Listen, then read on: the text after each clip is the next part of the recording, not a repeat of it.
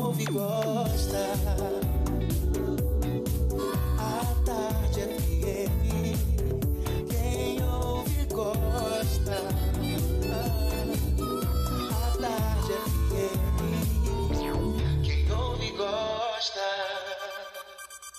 A partir de agora, na Tarde FM, Isso é Bahia. Um papo claro e objetivo sobre os principais acontecimentos do dia. Um programa com a marca do Grupo A Tarde de Comunicação e do Bahia Notícias. Para botar tempero no começo da sua manhã. Isso é Bahia. Isso é Bahia. Apresentação: Jefferson Beltrão e Fernando Duarte. Isso é Bahia. Oferecimento Ferreira Costa. Tudo para casa, construção e decoração. Salve, salve, bom dia! Seja bem-vindo, seja bem-vinda. Estamos começando mais um Isso é Bahia e vamos aos assuntos que são destaque nesta sexta-feira, 24 de julho de 2020. Shoppings e templos religiosos são reabertos hoje em Salvador. Postos do saque nos shoppings também retomam o atendimento nesta sexta. Capital Baiana passa a disponibilizar 70% da frota de ônibus com a retomada de parte das atividades. Igreja do Bonfim reabre hoje com medidas de higiene e distanciamento social. Hospital Sagrada Família recebe mais 10 leitos para pacientes com Covid-19. Bahia registra mais de 5 mil novos casos da doença e 56 novas mortes. Alto número está relacionado mais uma vez à falha em sistema do Ministério da Saúde. Em Bom Jesus da Lapa, tradicional Romaria será virtual neste ano. Termina hoje campanha de vacinação contra a gripe em Salvador. Crianças precisam tomar a segunda dose. São assuntos que você acompanha a partir de agora no Isso é Bahia. Estamos aqui, sabe como é, né? Recheados de informação, com notícias, bate-papo, comentários, para botar tempero no começo da sua manhã, neste clima de sexta-feira. Atividades sendo retomadas aos poucos. Bom dia, senhor Fernando Duarte. Bom dia, Jefferson. Bom dia, Paulo Roberto na operação, Rodrigo Tardio, Vanessa Correia e Igor Barreto na produção. Um dia que a gente começa a retomar um pouco da normalidade em Salvador com a reabertura de algumas atividades. E essas atividades, é, inclusive, é um bom dia para quem trabalha em shopping centers, templos religiosos e lojas com mais de 200 metros quadrados que voltam à atividade a partir desta sexta-feira. Mas também um bom dia para aqueles que seguem a quarentenados, para os profissionais de saúde, segurança pública, rodoviários, metroviários, motoristas de táxi, de aplicativo, frotistas, todos aqueles que atuam em serviços que não pararam durante a quarentena, e inclusive também de supermercados, farmácias, drogarias, açougues, padarias, tanta coisa que não parou em nenhum momento Sejam todos muito bem-vindos a mais uma edição do Isso é Bahia, que vocês sabem, já começa com o cheiro de café que Paulo Roberto faz questão de deixar todo mundo na vontade. Hoje essa bacia está transbordando aqui, cuidado, calma, calma, senão vai cair aqui. A gente lembra, você nos acompanha também pelas nossas redes sociais, tem o nosso aplicativo pela internet, é só acessar atardefm.com.br. Pode nos assistir pelo canal da Tarde FM no YouTube. Estamos também pelo Portal à Tarde. Fique à vontade também para participar, enviar suas mensagens, marcar presença aqui conosco. Nossos canais de comunicação à sua disposição, não é isso, Fernando? É isso mesmo, Jefferson. O canal do WhatsApp é o 719-9311-1010 e você também pode interagir com a gente pelo YouTube. Mande a sua mensagem, participe e se faça presente no estúdio do é Bahia. Tudo isso e muito mais a partir de agora para você.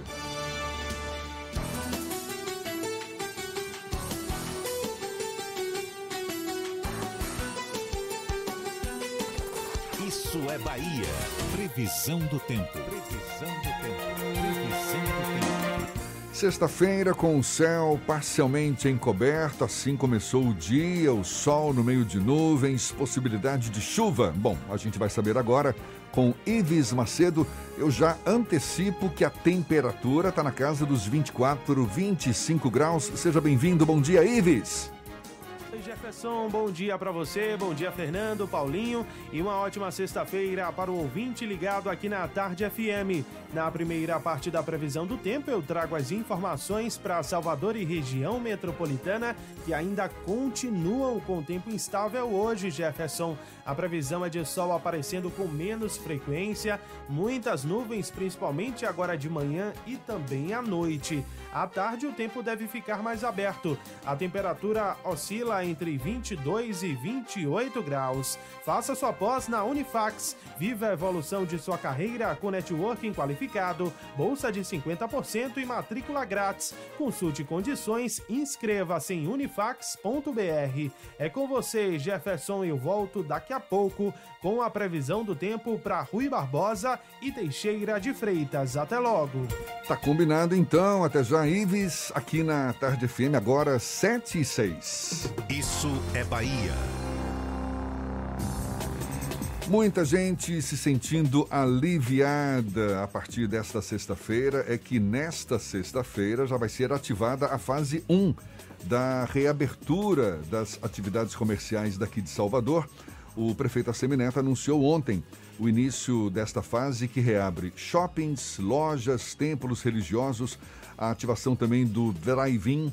Os shoppings devem funcionar de segunda a sábado, do meio-dia às 8 da noite de forma presencial e também com drive-thru.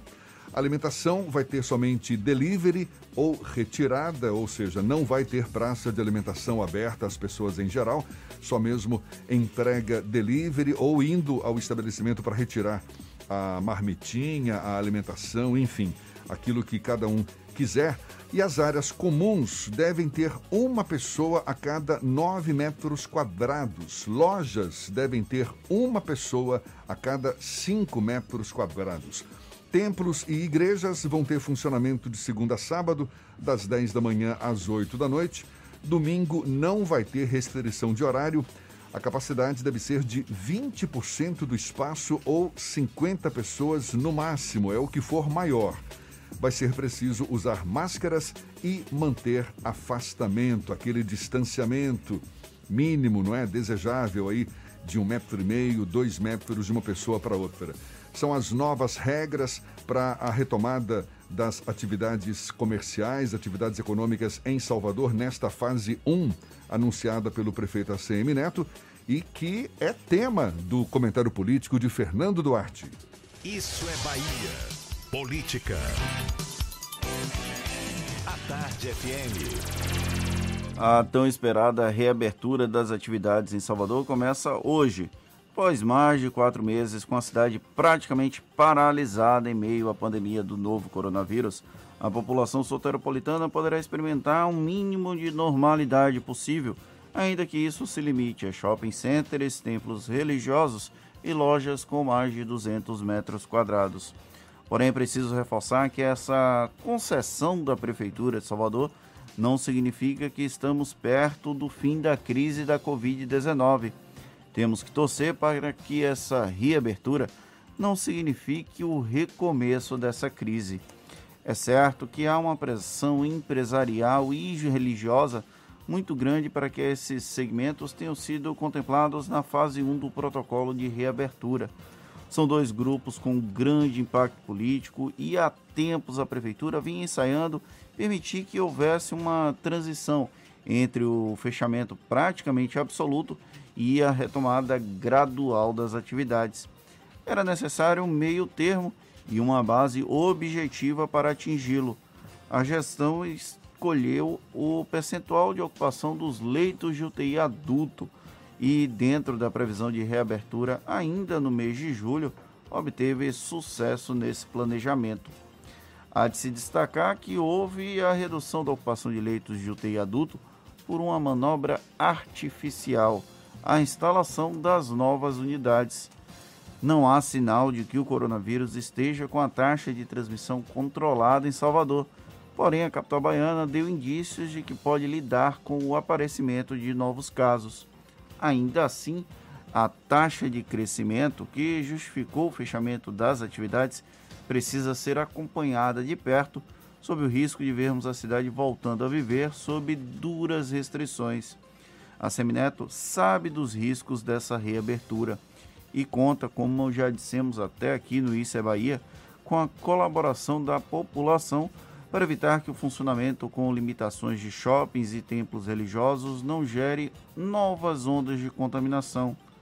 Não é a normalidade e fingir que o novo normal é algo simples de executar é bem mais difícil do que parece.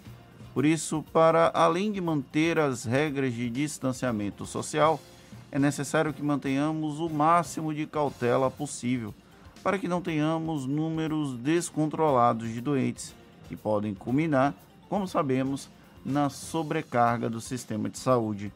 Aqui, até aqui, em Salvador e na Bahia, nós tivemos bons exemplos de como lidar com uma crise sanitária inimaginável há apenas alguns meses. E ainda assim, já ultrapassamos ontem a marca de 3 mil baianos mortos. Por isso é tão essencial contar com a colaboração da população. Agora, realmente nós estamos dispostos a dar a nossa parcela de contribuição? É uma pergunta que só o tempo irá dizer.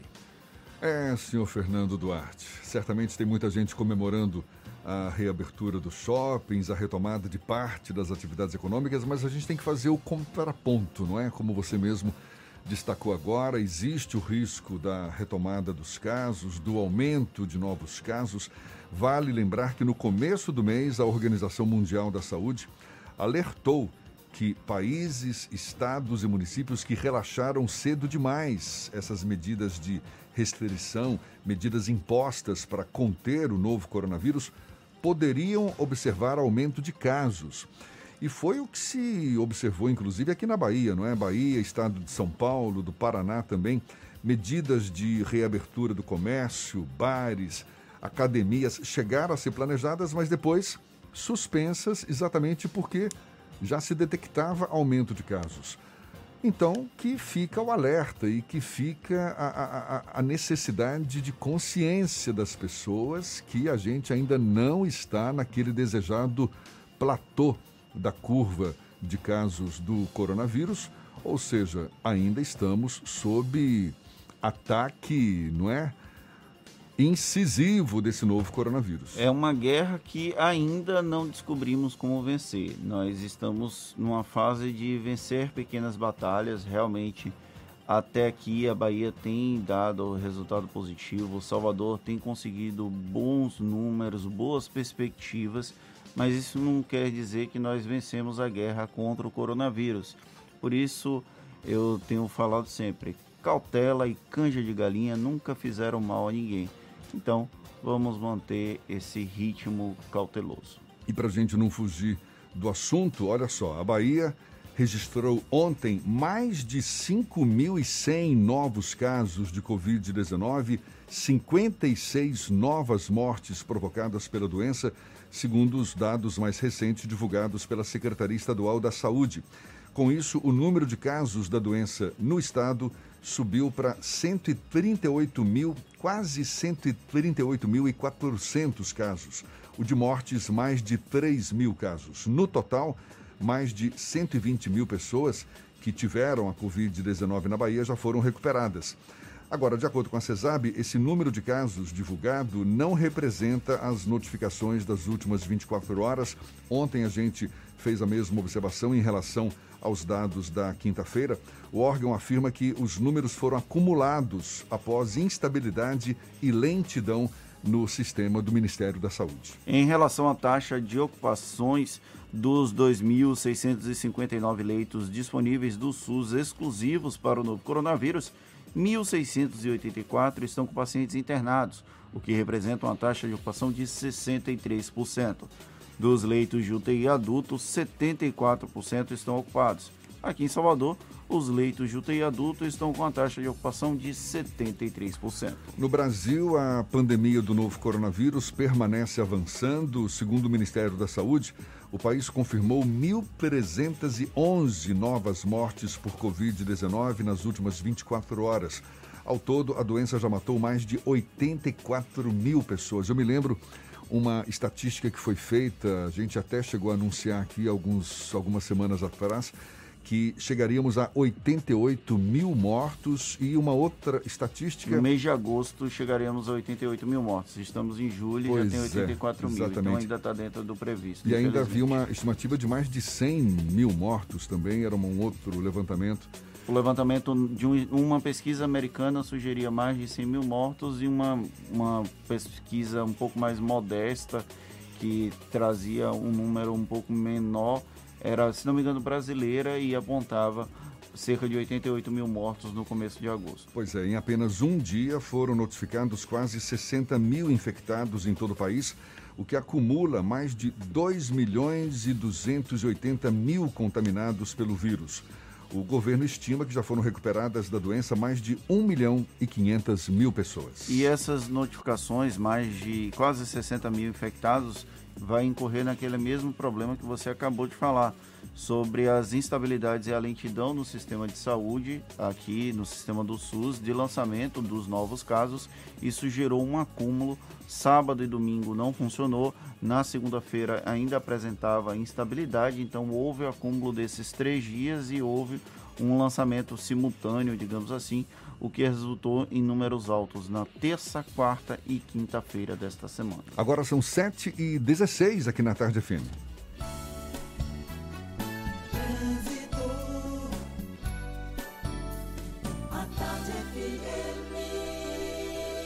Oferecimento Monobloco Auto Center de portas abertas com serviço de leva e trás do seu carro. Cláudia Menezes é quem fala conosco agora, apostos desde cedinho, acompanhando o fluxo de veículos na Grande Salvador. Bom dia, seja bem-vinda, Cláudia.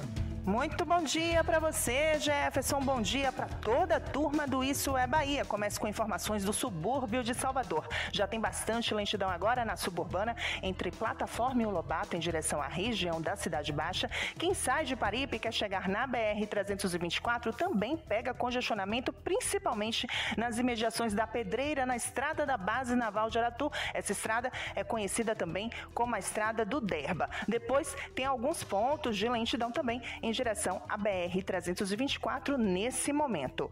Drive-thru para testes Covid-19, RT-PCR molecular, teste rápido, sorologia ELISA, IgA, IgM e IgG. Agende o seu pela internet, labcheckup.com.br. Volto contigo, Jefferson. Obrigado, Cláudia. Tarde FM de carona com quem ouve e gosta.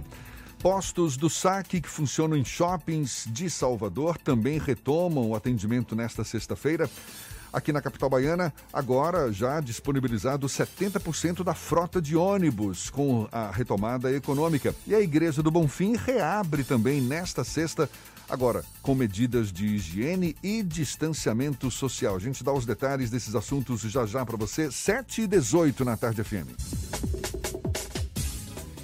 Você está ouvindo Isso é Bahia.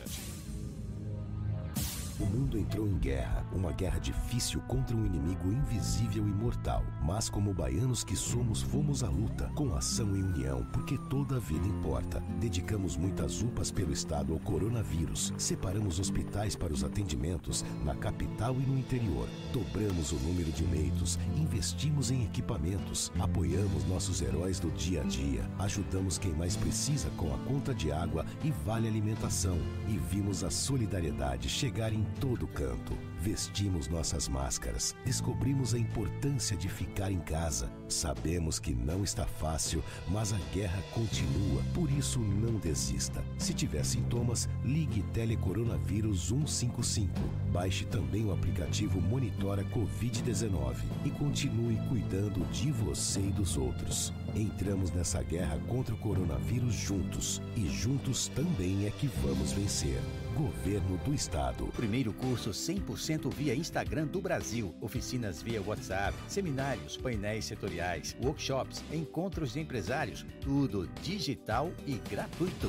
O maior evento empresarial do Estado se reinventou para você fazer o mesmo pelo seu negócio. Semana Sebrae Online para empresários do novo mundo. De 27 a 31 de julho. Vagas limitadas. Garanta a sua. Confira a programação e se inscreva em semanasebrae.com Assembleia Legislativa da Bahia. Plantão permanente contra o coronavírus. Aprovando o pagamento de três meses de água para mais de 233 mil famílias. Desburocratizando os processos de compra de aparelhos e materiais de saúde. Garantindo auxílio às famílias dos profissionais de saúde que perderam a vida contaminados. Ampliando prazos de pagamento das dívidas do Estado para direcionar recursos ao combate. Juntos, Juntos vamos fazer valer a nossa força e vencer o coronavírus. Alba, Assembleia Legislativa da Bahia. Monobloco, o pneu mais barato da Bahia. 0800 111 70 80 e a hora certa. Agora, 7h20, a Tarde FM, quem ouve gosta. Você sabia que na Monobloco toda a energia elétrica utilizada para consertar o seu carro é captada de placas solares? E que o óleo trocado do seu carro vai para reciclagem para ser refinado novamente? E que na Monobloco os pneus velhos deixados pelos clientes podem virar chachim, cadeira e até asfalto? Não sabia? Então se ligue. Monobloco faz tudo de mecânica e tem o pneu mais barato da Bahia. Água de Meninos, Lauro de Freitas e Abrantes. 0800 111 7080. Voltamos a apresentar Isso é Bahia. Um papo claro e objetivo sobre os acontecimentos mais importantes do dia. 7h21 e a gente segue juntos aqui pela Tarde FM, dando uma chegadinha agora na redação do portal Bahia Notícias. Lucas Arras, mais uma vez apostos conosco. Tem novidades. Bom dia, Lucas. Muito bom dia, Jefferson. Bom dia, Fernando. E quem nos escuta aqui na capital do estado. Os leitos destinados a pacientes com Covid-19 localizados no Hospital Salvador estão suspensos. Isso porque o presidente do Supremo Tribunal Federal, o ministro Dias Toffoli, decidiu ontem revogar a liminar que permitia à Prefeitura de Salvador implantar a unidade de terapia intensiva no hospital. A decisão foi tomada uma vez que o prédio, no prédio também funciona uma maternidade para gestantes e recém-nascidas de alto risco. A determinação, no entanto, não afeta o início da primeira fase de reabertura de Salvador, já que mesmo sem os 10 leitos instalados na unidade, a taxa de ocupação de UTIs para Covid-19 continua abaixo dos 75% na cidade, estipulado pelo plano de reabertura. Esse pedido que impede a abertura de novos leitos no Hospital Salvador foi apresentado pela Universidade Federal da Bahia contra um ato de permissão do Tribunal Regional Federal da Primeira Região. E a flexibilização da quarentena aqui na capital baiana já é uma realidade com data para começar. Hoje poderão reabrir shoppings, centros comerciais, comércio de rua acima de 200 metros quadrados, templos e igrejas. No entanto, especialistas pregam cautela. Apesar da queda do índice diário de novos infectados pela doença ser motivo de comemoração e reabertura na cidade, ainda não há motivo para estourar um champanhe. Salvador vive hoje o platô da curva de contágio e ainda está suscetível a um novo pico de infecção durante uma segunda onda da doença. Mais informações você confere aqui na matéria do nosso site. Eu sou Lucas Arraes, falo direto da redação do Bahia Notícias para o programa Isso é Bahia. É com vocês aí no estúdio. Com o distanciamento social imposto aí pela pandemia, grande parte das pessoas está exercendo suas atividades em casa, claro, e muitas vezes com o desafio de lidar ao mesmo tempo com as obrigações profissionais, a manutenção da qualidade do sono e sentimentos como ansiedade e solidão. É uma velha perguntinha. Como é que a aromaterapia pode ajudar nesse processo? É, aquele cheirinho gostoso que a gente pode de repente colocar nos nossos ambientes. É o que a gente vai saber agora neste papo com a aromaterapeuta, terapeuta floral e farmacêutica Mabiane Cruz, nossa convidada aqui no Issa Bahia. Seja bem-vinda. Bom dia, Mabiane. Bom dia, Jefferson. Bom dia, Fernando e todos os ouvintes do Isso é Bahia. É um prazer estar aqui com vocês. Prazer todo nosso. Eu sei que já existem estudos, não é? pesquisas científicas sobre a eficácia dos florais, da aromaterapia sobre o equilíbrio emocional das pessoas. Mas como é que a gente pode explicar esse efeito, Mabiane? É, Jefferson, a aromaterapia é através do uso dos óleos essenciais. Então, os óleos essenciais, eles precisam, tá, eles precisam ser os óleos 100% puro e natural, porque são substâncias produzidas por as plantas para sua, sua defesa natural, para sua proteção, né, em meio à natureza. E quando em contato com o nosso, é através do aroma, quando em contato com, com o nosso organismo, ele tem um contato direto com o nosso sistema límbico, que é o nosso sistema responsável que controla as nossas emoções. Então, por isso ele traz é, uma, uma tranquilidade, uma, um bem-estar, bem-estar de forma imediata quando você faz essa inalação. Pessoas que sofrem de ansiedade, solidão, depressão, ainda mais agora, nesses tempos de pandemia, a gente sabe que em muitos casos acabam recorrendo a terapias, terapias convencionais, procuram um psicoterapeuta, enfim. A aromaterapia é uma alternativa de cura desses processos de desequilíbrio emocional, Mabiane? É, podemos dizer que é uma auxiliar, né? A gente não pode já afirmar que ele vai curar, mas, é, por exemplo, essa lavanda francesa, ela tem vários estudos, tem artigos científicos, você pode procurar no PubMed, é, que tem comprovando a eficácia da lavanda francesa, é, auxiliando nesse processo de depressão, ansiedade. Ela é comprovada como um excelente ansiolítico, um calmante, né, um, um, efeito relaxante do, do, sistema nervoso central, e isso leva as pessoas a não terem noites de sono mais tranquila, a, melhora a insônia. Isso tudo acompanhado, né, de claro que você precisa ter um acompanhamento médico para quem tem casos extremos, já faz uso de algum medicamento. É sempre importante a gente falar do, do uso racional do medicamento e também o uso racional dos óleos essenciais da aromaterapia só por ele, ele é uma técnica é, terapêutica que é complementar e ajuda muito as pessoas né, a ter esse equilíbrio, principalmente nesse momento de ansiedade. Vocês já estavam falando aí agora né, dessa retomada do, né, de abertura do comércio, do shopping, já está gerando outro tipo de ansiedade, né? Ansiedade do, de como vai ser, de como vai acontecer. É, então, a aromaterapia com, com o poder dos óleos essenciais é, que tem para o nosso organismo, eles já trazem é, um maior equilíbrio, um relaxamento, de forma. traz um maior bem-estar. Né, já fazer essa inalação. E só para ficar bem claro, você falou em sistema límbico. Sistema límbico é aquele que controla exatamente as nossas emoções, provoca um relaxamento, essa sensação de bem-estar imediata. É isso, não é? Sim, justamente por, por ele controlar, esse, é, tá lá no nosso, no nosso consciência que controla essas emoções de ansiedade, medo, é, tristeza, é, raiva, culpa, enfim. Quando você faz essa inalação dos óleos essenciais, ele já tem esse contato direto lá através do nosso bulbo olfativo, já tem esse contato direto com o nosso sistema límbico, para você, é, você perceber como os, os, os, cheiros, né, ele tem uma, uma lembrança, uma memória muito, muito forte na gente, né? Quem não lembra do, do cheiro da comida da, da avó, do cheiro do café. Então, isso justamente porque tem essa conexão de forma imediata. E o aroma né, do, dos óleos é, de forma terapêutica traz de forma imediata esse, esse relaxamento, essa essa concentração, esse momento, dizendo muito, trazendo muito momento presente. Mabiane, como escolher qual o melhor método para utilizar os óleos essenciais e quais as melhores essências para lidar com cada uma das suas demandas, da demanda individual de cada pessoa?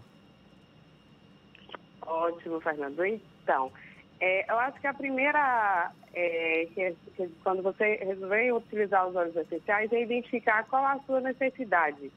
Né? É, eu criei um, um, um, guia, um guia, um guia prático, porque eu percebi que estava tendo muito essa procura né, por os óleos essenciais.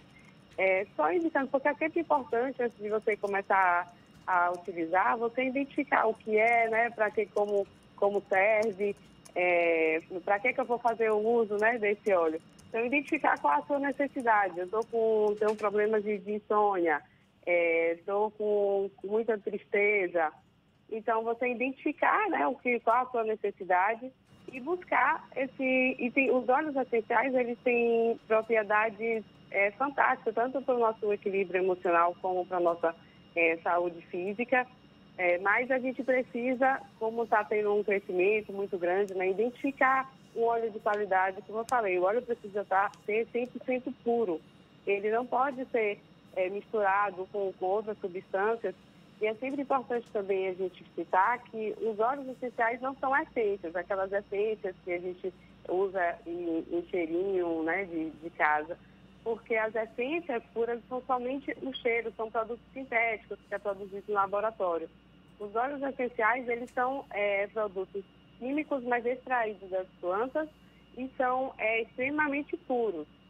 Então, tem que, é, quando você for adquirir um produto, olhar se ele tem, tá, ele precisa estar em um vidrozinho escuro, ele precisa ter um registro né, na, na Anvisa, precisa ter lá o nome científico da, da planta.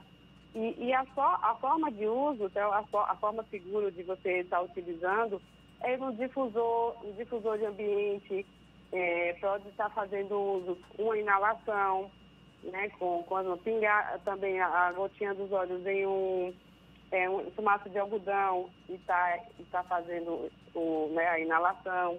É, tem difusores elétricos, pode estar fazendo né, aquele velho escalda-pés né, que nossas vozes ensinavam com água quente, está colocando o óleo ali juntamente com um salzinho grosso, é fantástico para o nosso reequilíbrio energético.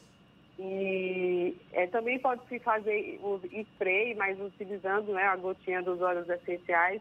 Então, acho que o primeiro passo é você identificar a sua necessidade e até buscar um profissional da, da área né, para estar tá fazendo uma, uma avaliação melhor da sua necessidade é, também e ter esse acompanhamento porque eu acho muito importante, até você estava falando ontem né, em relação ao uso, uso irracional né, dos medicamentos com, com, com o coronavírus, e os óleos essenciais, eles, por serem substância química, eles, é, uma gotinha desse, desse óleo é que equivale a mais ou menos 25, 25 xícaras de chá. Então, é para você ver quanto ele é potente.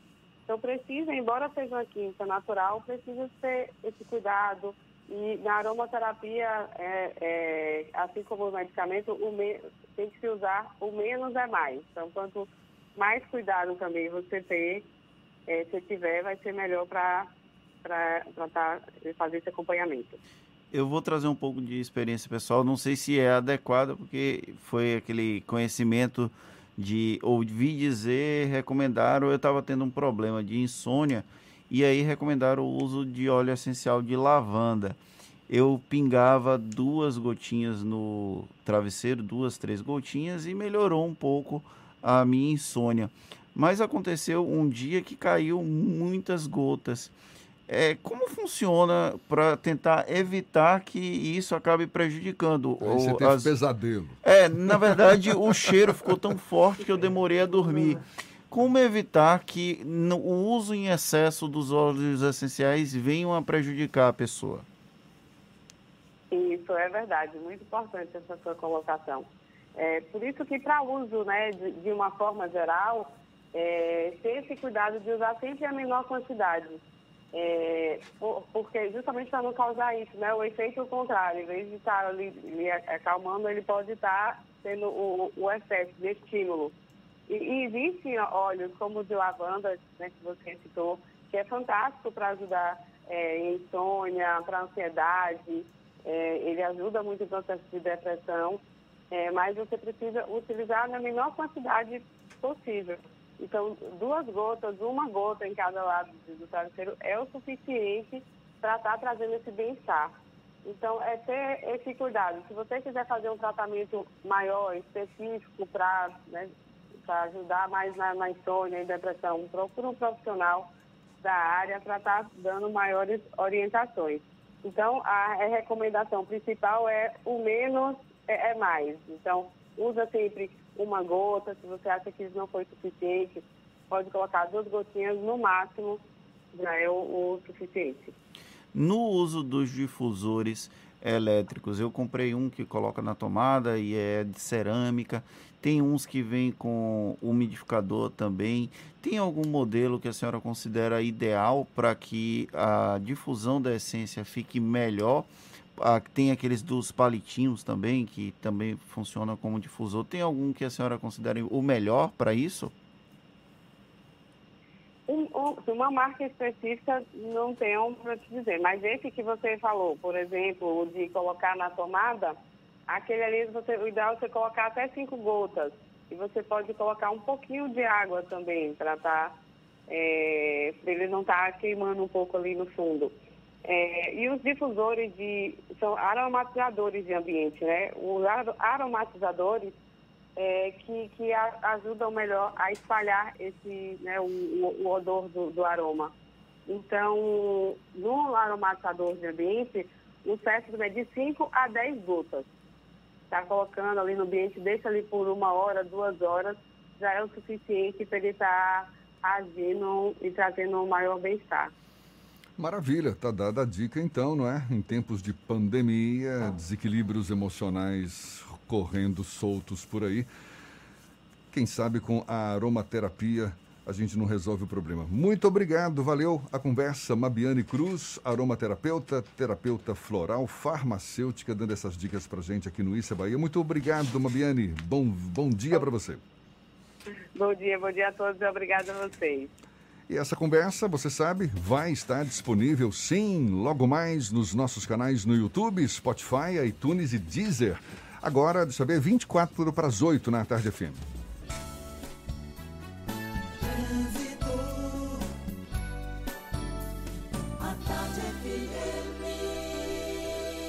Oferecimento Monobloco, Auto Center de portas abertas com serviço de leva e trás do seu carro.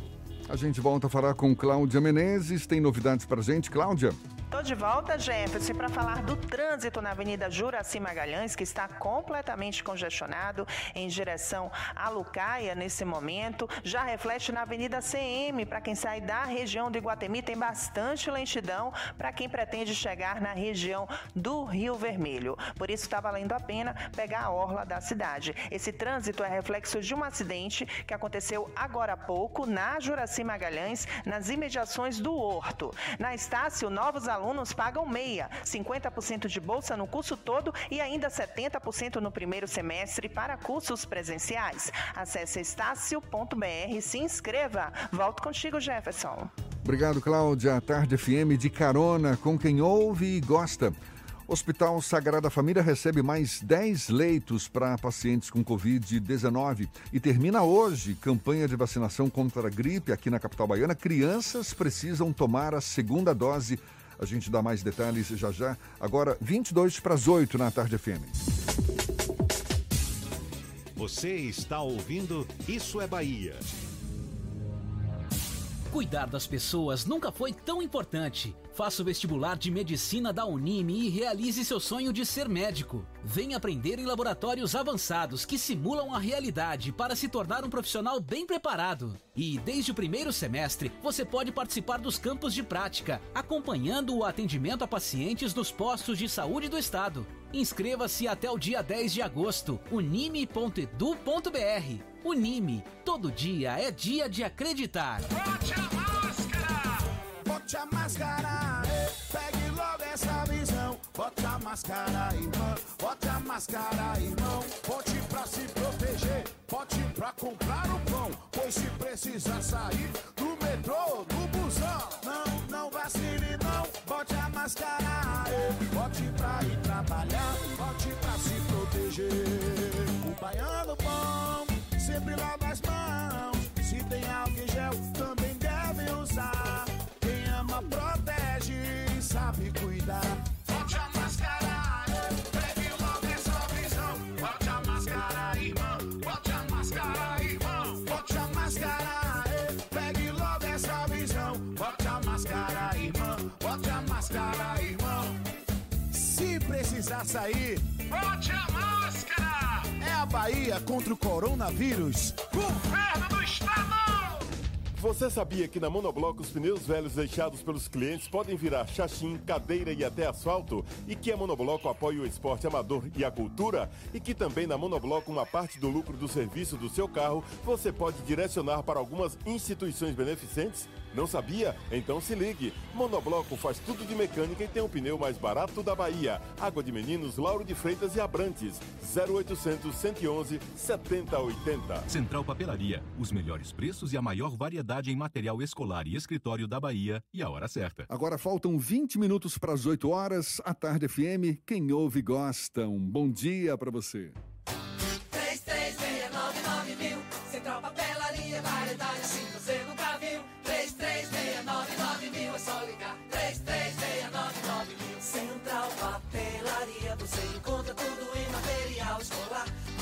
Seu escritório, variedade fácil de estacionar. 3369 Ligue 3369 mil, a maior variedade em material escolar e de escritório. Central Papelaria Lauro de Freitas. 3369 mil. Voltamos a apresentar Isso é Bahia. Um papo claro e objetivo sobre os acontecimentos mais importantes do dia. Já já tem as dicas da Marcita para deixar a sua sexta-feira, o fim de semana também mais animados. E primeiro a gente vai para a redação do Portal à Tarde. É Thaís Seixas quem fala conosco. Seja bem-vinda. Bom dia, Thaís. Oi, Jefferson, bom dia. Bom dia, Fernando, e a você que acompanha o nosso programa. O uso da hidroxicloroquina não teve eficácia no tratamento de pacientes com casos leves a moderados da Covid-19. É o que indica o maior estudo brasileiro realizado até agora sobre o assunto, que foi publicado ontem em um jornal de medicina estrangeiro. Participaram do estudo 665 pessoas de 55 hospitais do país, que foram divididos em três grupos. O primeiro foi medicado com hidroxicloroquina e azitromicina, o segundo recebeu apenas hidroxi- hidroxicloroquina e o terceiro foi acompanhado por suporte clínico sem receber nenhuma das duas substâncias. E o resultado dos três grupos foi semelhante. 15 dias depois, já estavam em casa 69% do primeiro grupo, 64% do segundo e 68% do terceiro. O número de óbitos também foi parecido, com a média de 3%. E olha só, o Tribunal Superior Eleitoral, TSE, pretende comprar 180 mil urnas eletrônicas para as eleições de 2022. As máquinas vão substituir as que foram fabricadas entre 2006 e 2008, que estão com a vida útil esgotada. A licitação para a compra de novos equipamentos foi vencida pela empresa Positivo Tecnologia, segundo informou ontem o TSE. O valor do contrato é de 799 milhões de reais. Nesse ano, o tribunal vai desembolsar 241 milhões para comprar 54 mil máquinas. Atualmente, a Justiça Eleitoral tem 470, 470 mil urnas. Essas e outras notícias estão no portal à tarde, atarde.com.br. Vamos ouvir agora as dicas da Macita.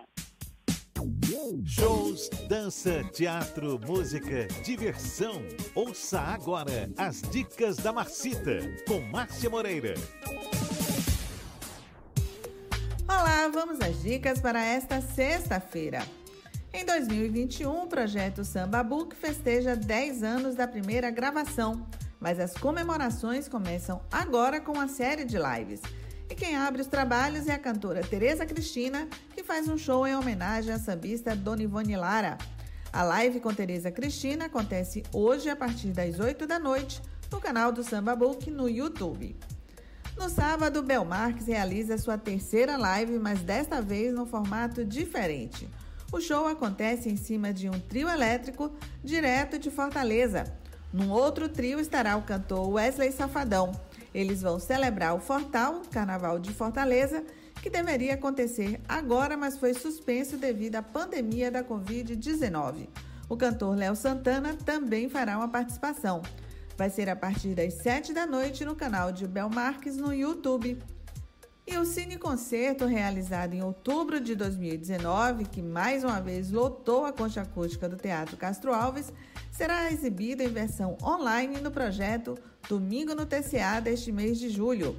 Com direção cênica de Gil Vicente Tavares e regência do maestro Carlos Prazeres, a apresentação contou com a presença dos solistas Dani Falcone e Tito Baense.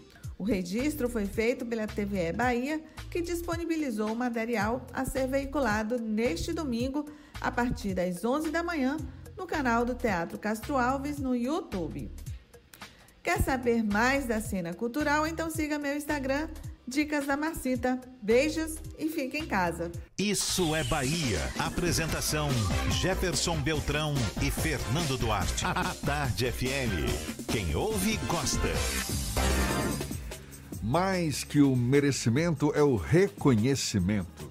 Tanto que as celebrações dos 10 anos de lançamento do curta-metragem Doido Lelé, da cineasta baiana Ceci Alves, ainda dão o que falar. O curta agora integra a mostra Team da Filmoteca Fice na Cinemark, com classificação livre, portanto, recomendado aí para crianças e adolescentes a partir dos 10 anos de idade. Olha só, Doido Lelé já foi apresentado em mais de 100 festivais, mostras de filmes, exibições especiais no Brasil e ao redor do mundo, inclusive no Festival de Cannes, quando o curta representou a Escola Superior de Audiovisual de Toulouse, na França, na mostra Short Film Corner, durante a edição de número 63 do renomado evento francês. A cineasta e também jornalista Ceci Alves é nossa convidada aqui no Issa Bahia. É com ela que a gente conversa agora. Seja bem-vinda. Bom dia, Ceci. Bom dia, querido. Tudo bom? Tudo bom. Prazer enorme estar aqui falando com vocês, com você, com o Fernando.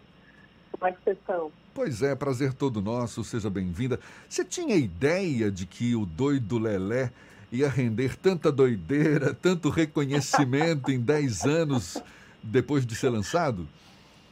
Menino, não. Foi, é, é muito curioso tudo isso, porque eu fiz Doido Lelé pela vontade de me expressar realmente, assim, de me expressar enquanto artista, de ingressar de uma vez por todas na carreira de cineasta, né? Porque eu estudei cinema durante é, algum tempo e, e concomitante a isso, paralelo a isso, eu levava minha carreira de jornalista e de documentarista eu não tinha muito coragem de ser diretora de ficção, assim, porque eu achava que ser diretor de ficção era, era muito brincar de Deus e eu não me achava capaz. Até que veio a, ideia de Doido Lelé de uma forma traumática, né? Esse filme eu faço em homenagem a meu pai, que é, morreu né, de uma forma muito... Ele foi arrebatado de nós, né? Então, por conta disso, eu tive a ideia de fazer Doido Lelé e, e assim, em homenagem a ele e a partir de uma história dele, né?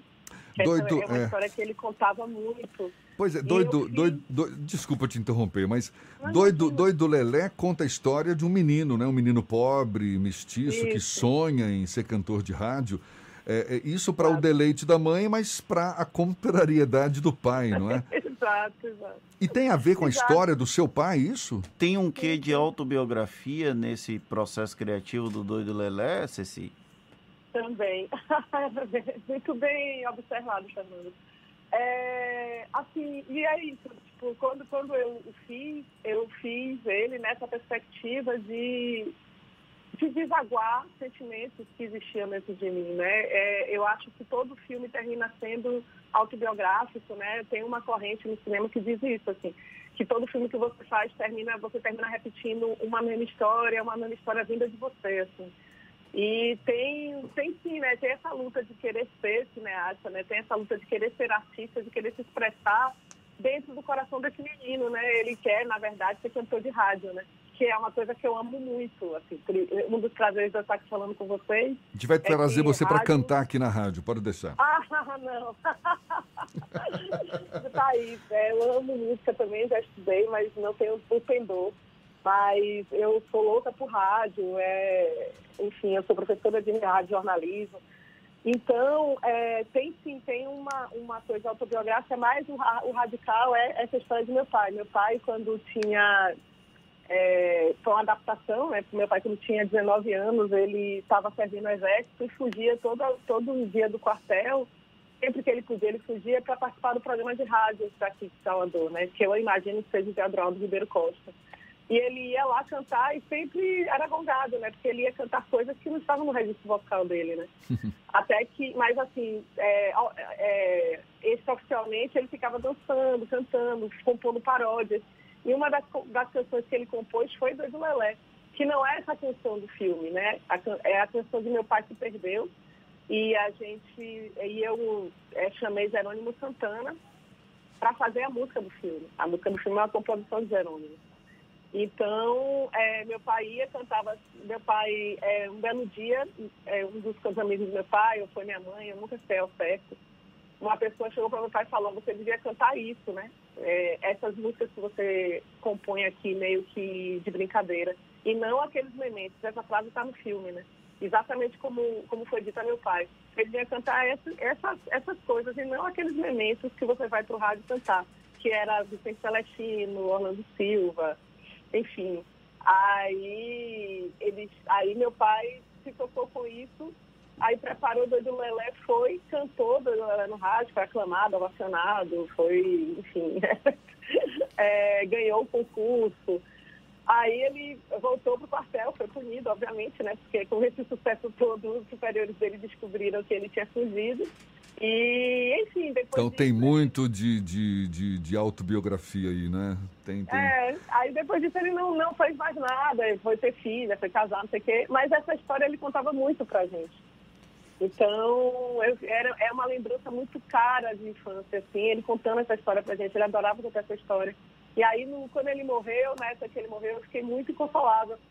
E aí, um belo, uma noite, uma bela noite, eu, eu acordei com, com esse surto, acordei com esse jogo, assim, de, de escrever esse filme. Aí, escrevi esse filme naquela noite.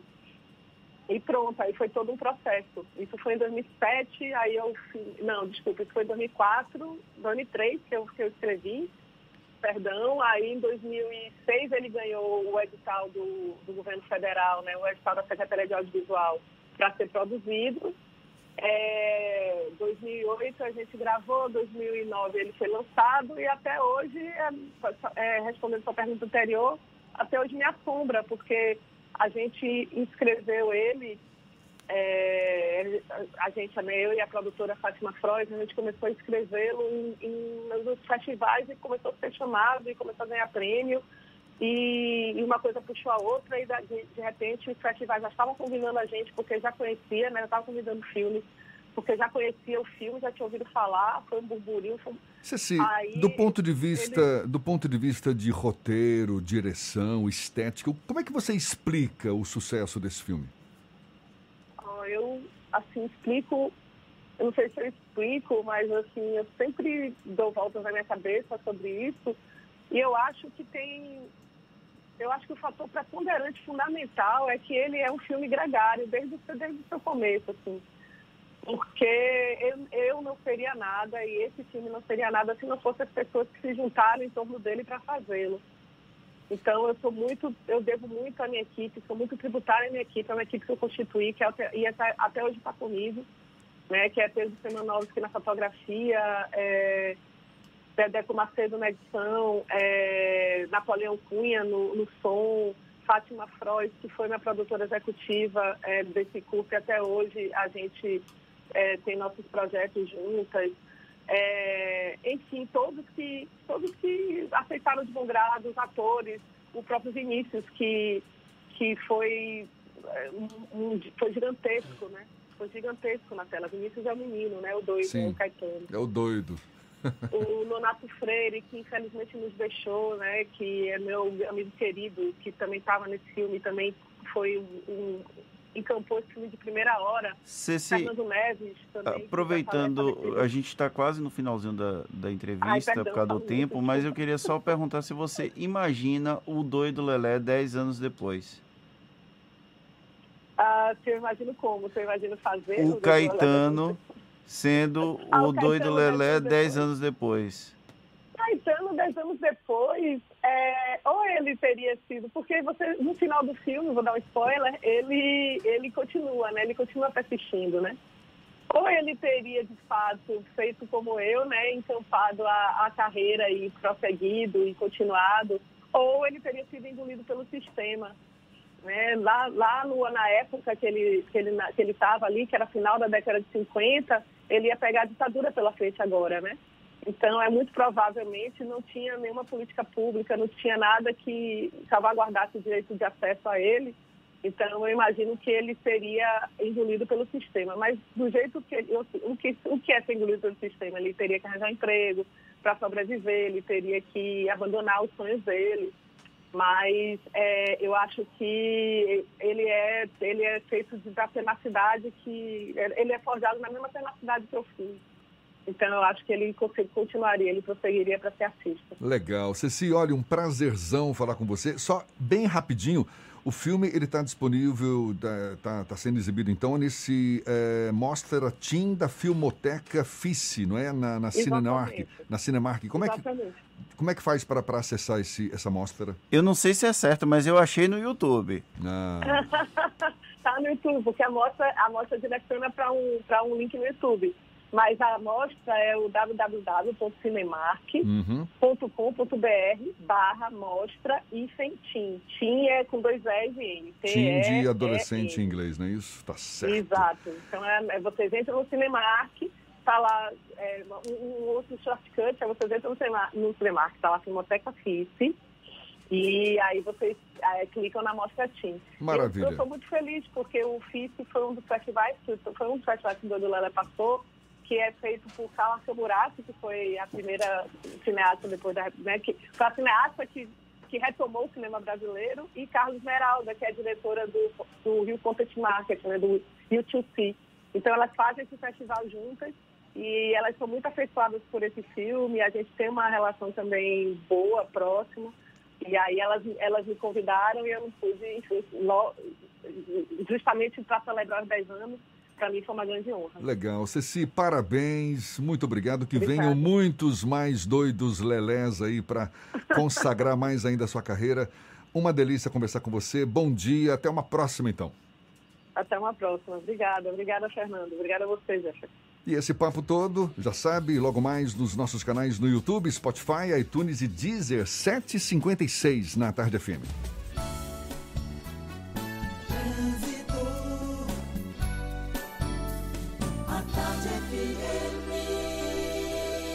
Oferecimento Monobloco, Auto Center de portas abertas com serviço de leva e trás do seu carro. Cláudia Menezes, mais uma vez conosco, com novidades. Cláudia. De volta, Jefferson, e volto a falar do trânsito na Avenida Juraci Magalhães, que está muito travado em direção a Lucaia, reflete ali na Avenida CM, para quem sai da região do Iguatemi, já tem muito congestionamento, congestionamento pesado mesmo, tanto na Juraci Magalhães como na Avenida CM em direção à região do Rio Vermelho. Por isso, está valendo a pena agora seguir pela orla da capital. Eu falei mais cedo, foi um acidente na Juraci Magalhães, nas imediações do Horto, envolvendo aí dois carros e uma moto. Uma equipe médica está se deslocando para o local para fazer os atendimentos e aí está causando muito transtorno na via. Envie dinheiro para contas bancárias no exterior com a Western Union. Baixe o FWU Brasil e aproveite nossas melhores tarifas. Compare, faça conta e envie com a Western Union. Volto com você, Jefferson. Obrigado, Cláudia. Tarde FM de carona com quem ouve e gosta. Intervalo, a gente volta já já para falar para toda a Bahia. São 7h58 na tarde FM. Você está ouvindo Isso é Bahia. Eu vim para proteger a minha família. Passei toda a quarentena e fui bem atendida, bem assistida. Agora estou de alta, estou indo embora. Se você conhece alguém em situação de vulnerabilidade social com coronavírus, indique o Centro de Acolhimento em Itapuã. Lá a pessoa recebe atendimento médico, abrigo, duas cestas básicas e uma ajuda de 500 reais, seguindo o decreto número 19.173 de 20 de maio de 2020. Para tirar dúvidas, ligue 3116 1529. Governo do Estado. Nesse mundo novo, uma coisa não mudou: a importância de estudar. Por isso, o EAD da Unime conta com um ambiente virtual que dá o maior apoio para quem quer estudar à distância. Ajuda no aprendizado e você pode se organizar para fazer seu curso quando e onde quiser. Vem também estudar assim. A primeira mensalidade é a partir de 59 reais. Consulte condições. Faça o vestibular online. unime.edu.br.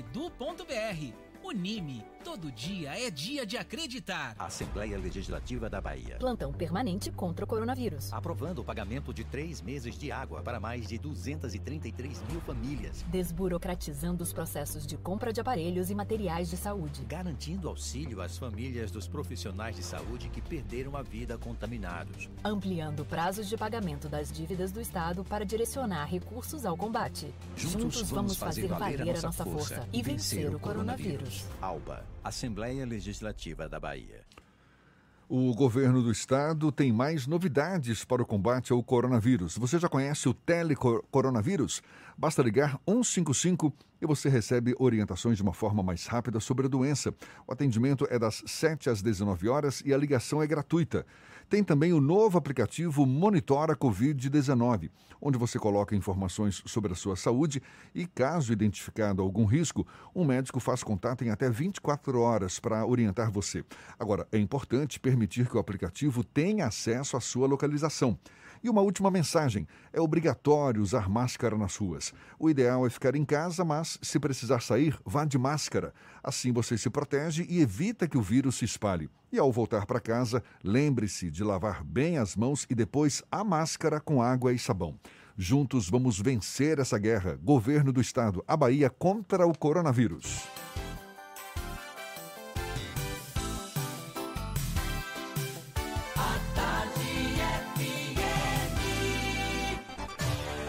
Atenção, emissoras afiliadas à Tarde FM. Em 5 segundos, isso é Bahia para todo o estado.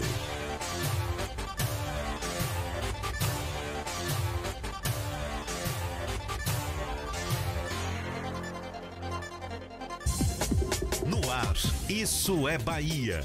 Informação com a marca do Grupo A Tarde e do Bahia Notícias. Política, segurança, saúde, cidadania. Isso é Bahia. Apresentação: Jefferson Beltrão e Fernando Duarte. A Tarde FM. Quem ouve, gosta. Salve, salve, bom dia! Seja bem-vindo, seja bem-vinda. A partir de agora, isso é Bahia em rede com emissoras de todas as regiões do estado. E vamos aos assuntos que são destaque nesta sexta-feira, 24 de julho de 2020. Shoppings e templos religiosos são reabertos hoje em Salvador. Postos do saque nos shoppings também retomam atendimento nesta sexta. Capital Baiana passa a disponibilizar 70% da frota de ônibus com a retomada de parte das atividades. Igreja do Bonfim reabre hoje com medidas de higiene e distanciamento social. Hospital Sagrada Família recebe mais 10 leitos para pacientes com Covid-19. Bahia registra mais de 5 mil novos casos da doença e 56 novas mortes. Em Bom Jesus da Lapa, tradicional Romaria será virtual neste ano. Termina hoje campanha de vacinação contra a gripe em Salvador. Crianças precisam tomar a segunda dose.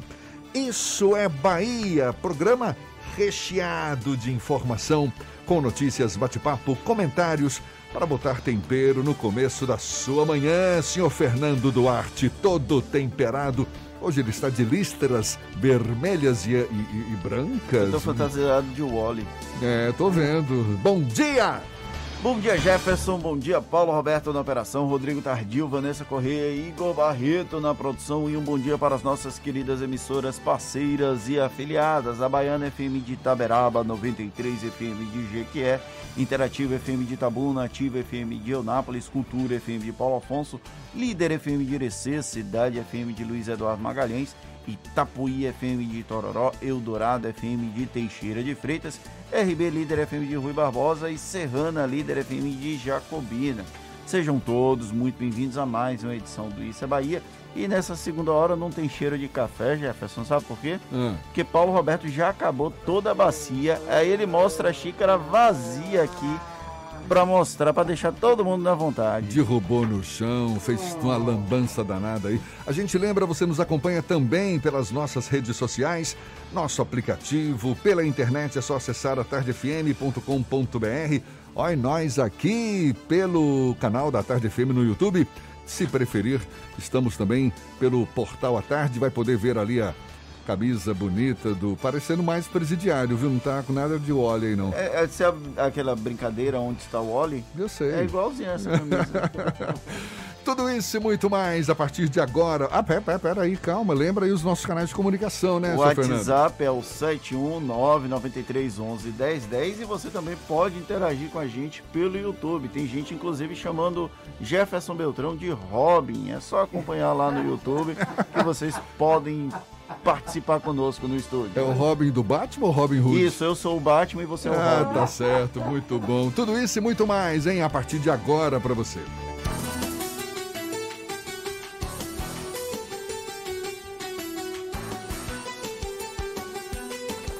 Isso é Bahia. Previsão do tempo. Previsão do tempo.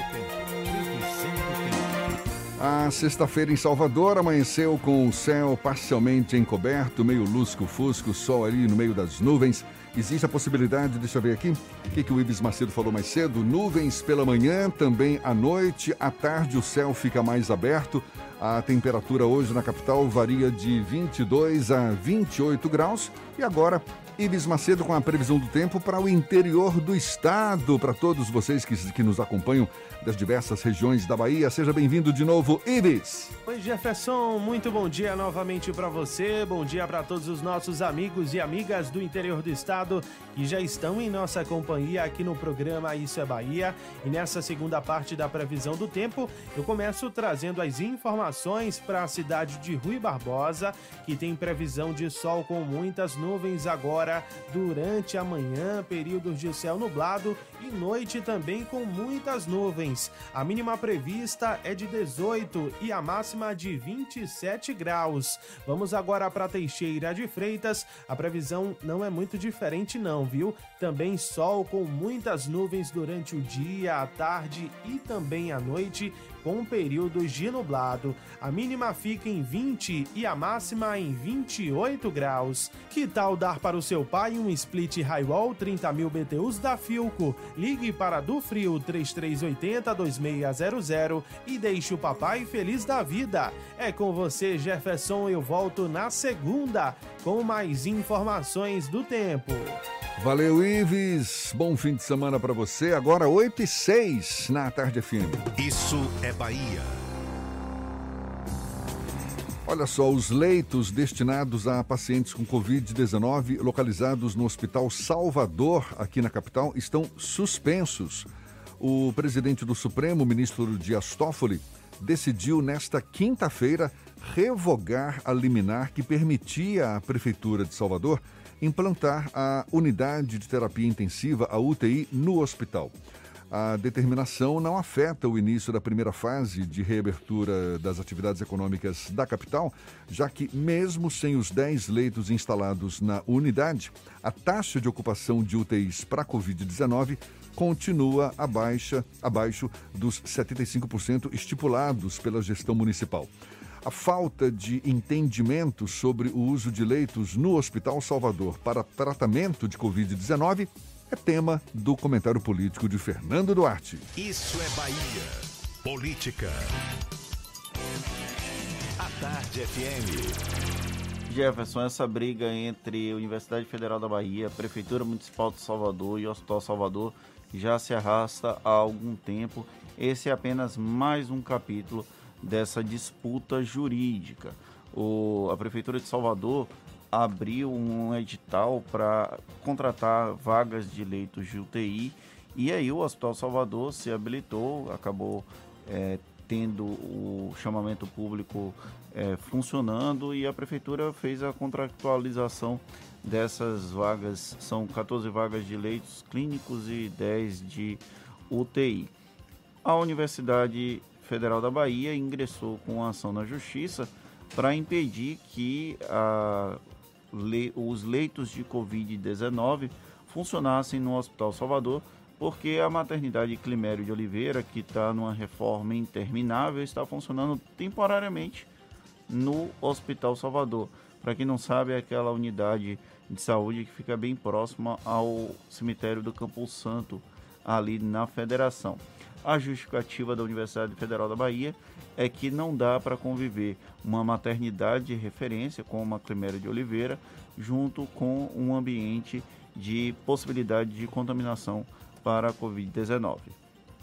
Os dois lados têm bons argumentos.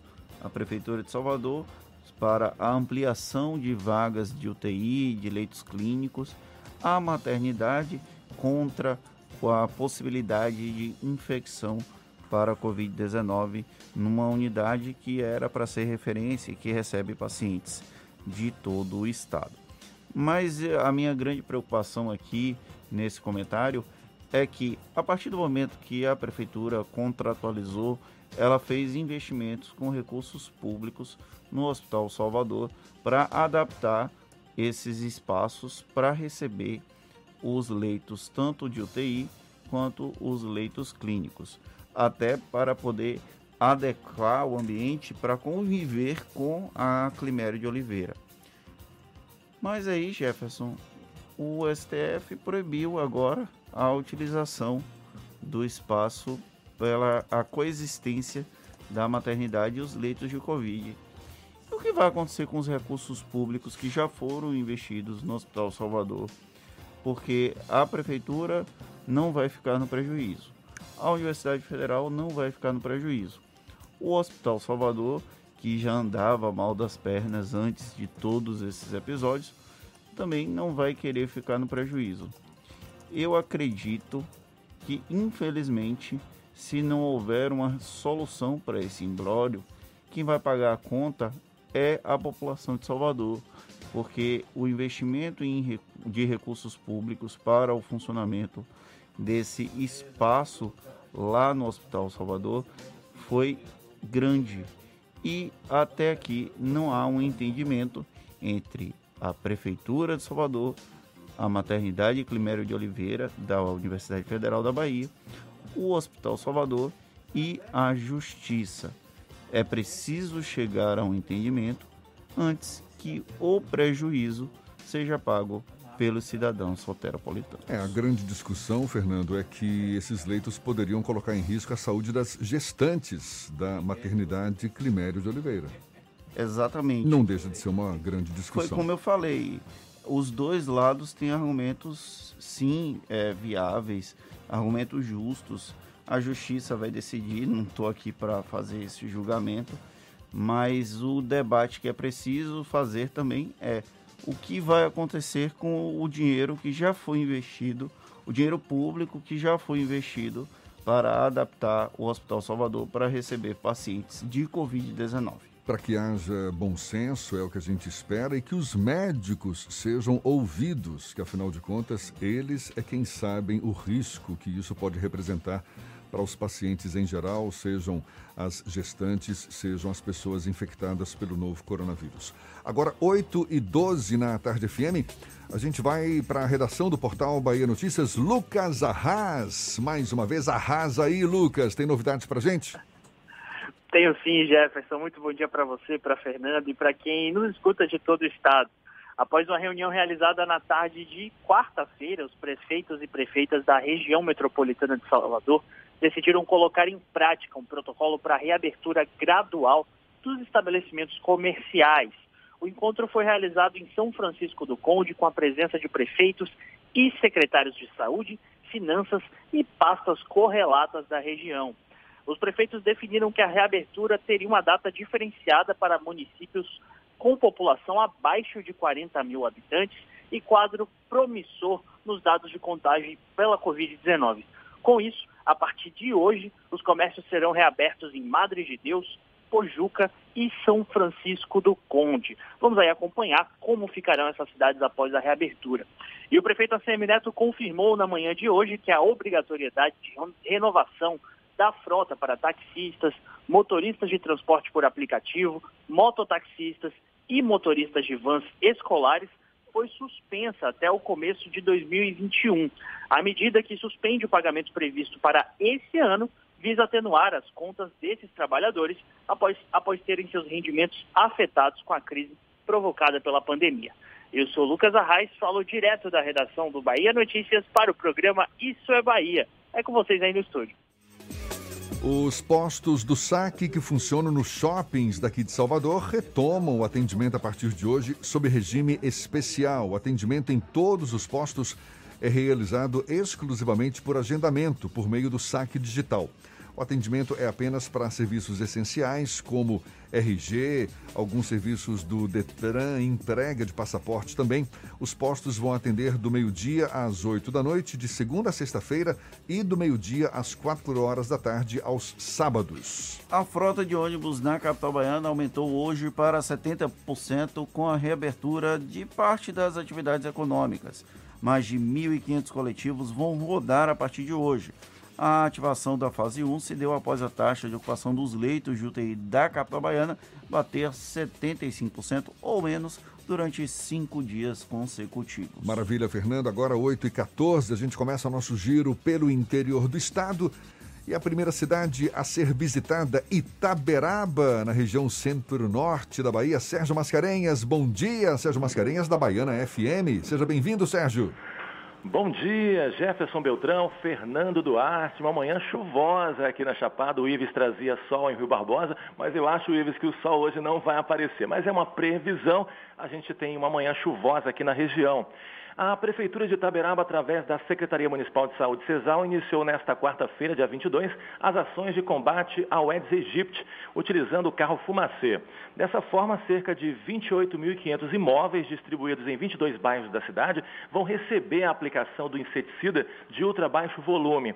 De acordo com a CESAL, a aplicação será feita através de dois veículos que farão um total de cinco ciclos até o dia 15 de agosto.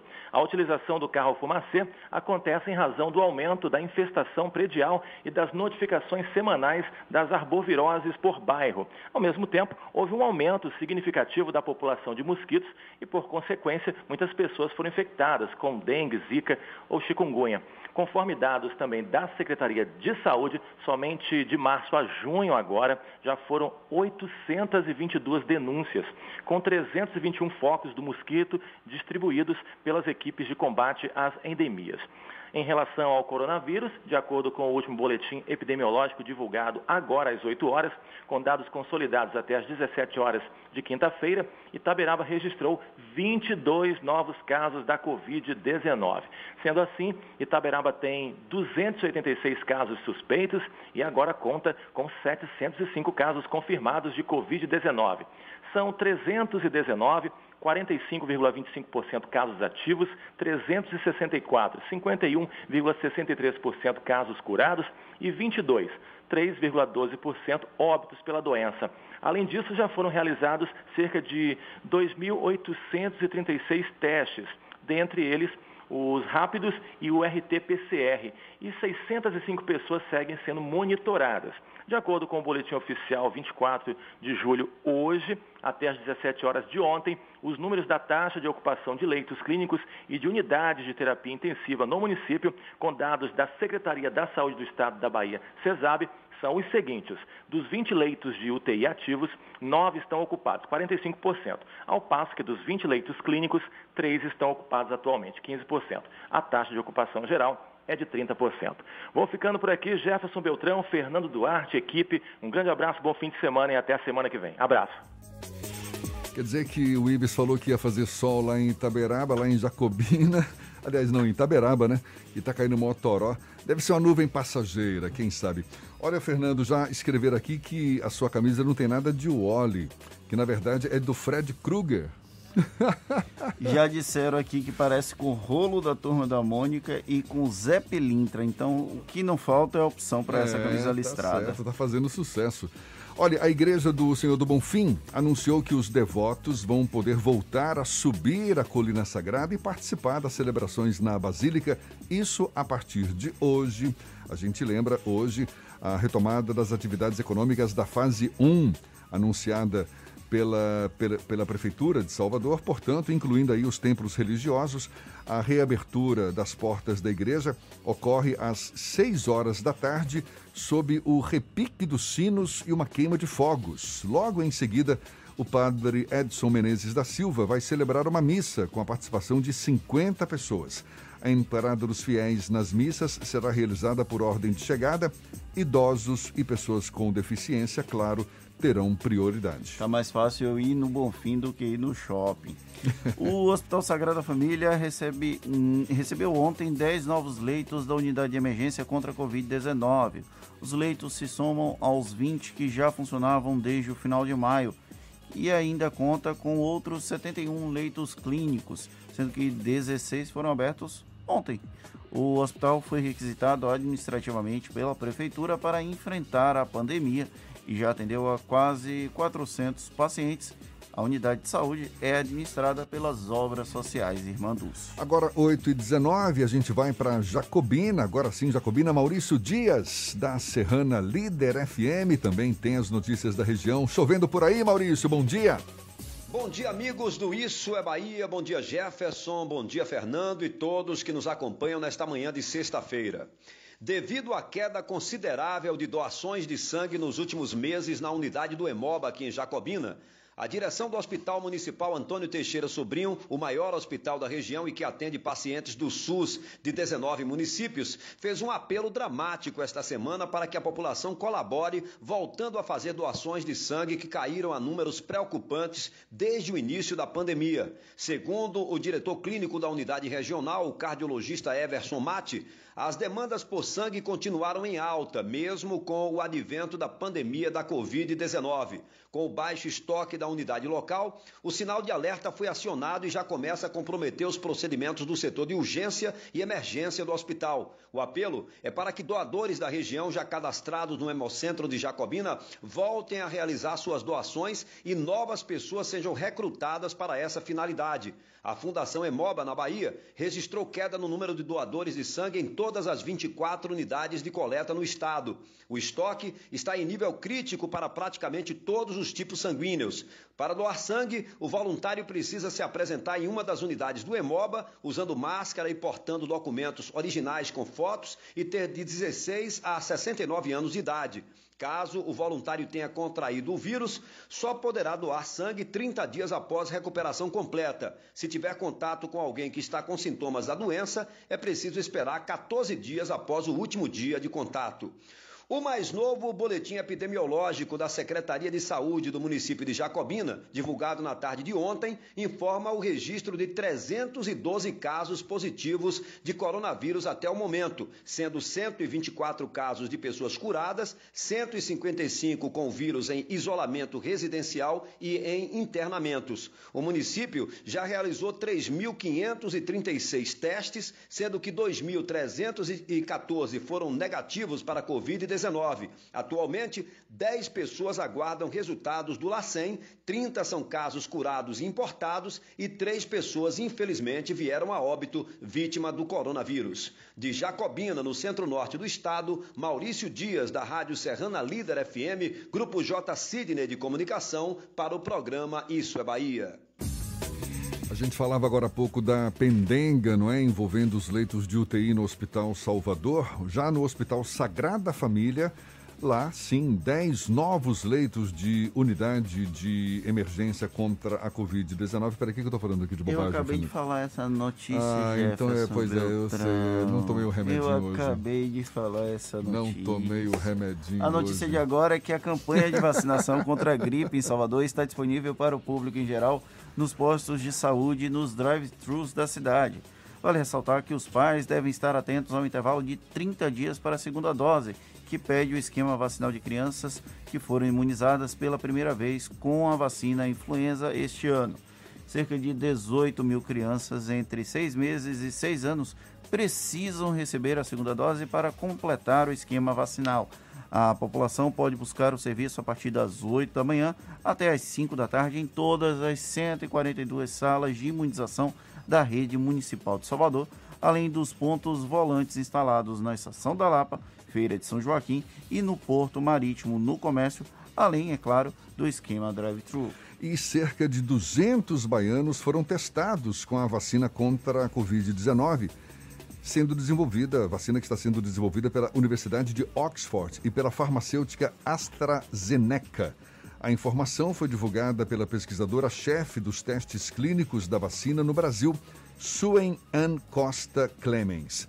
O teste da vacina no Brasil foi autorizado pela Anvisa no dia 2 de junho. Dos 5 mil voluntários brasileiros, 1.500 são baianos. Essa é a terceira e última fase da, da, testagem e nela os pesquisadores querem saber o grau de eficiência e segurança da vacina. Agora, 8 e 24 assuntos que também já foram divulgados no Isso é Bahia de hoje, que a gente resgata para você, especialmente para quem nos ouve no interior do estado, a Bahia registrou mais de 5.100 novos casos de Covid-19 e 59, não, 56 novas mortes por causa da doença, segundo dados da Secretaria Estadual da Saúde. O número de casos subiu para quase 140 mil e o de mortes para mais de 3 mil.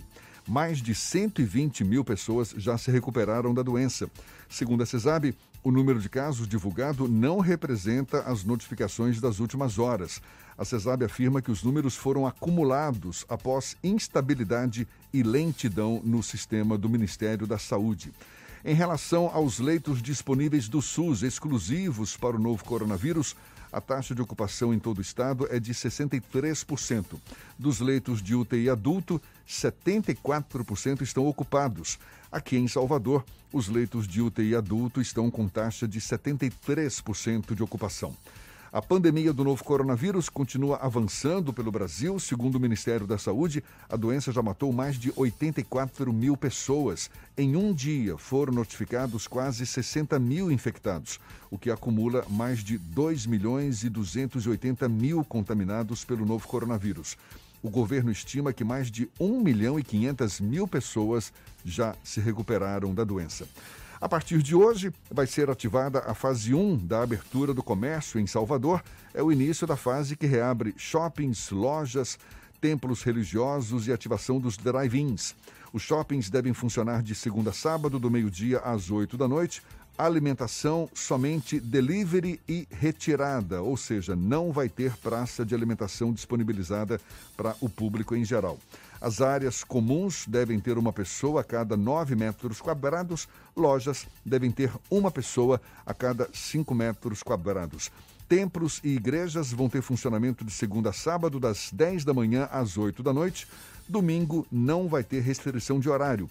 A capacidade deve ser de 20% do espaço ou 50 pessoas, o que for maior vai ser preciso usar máscaras e manter afastamento.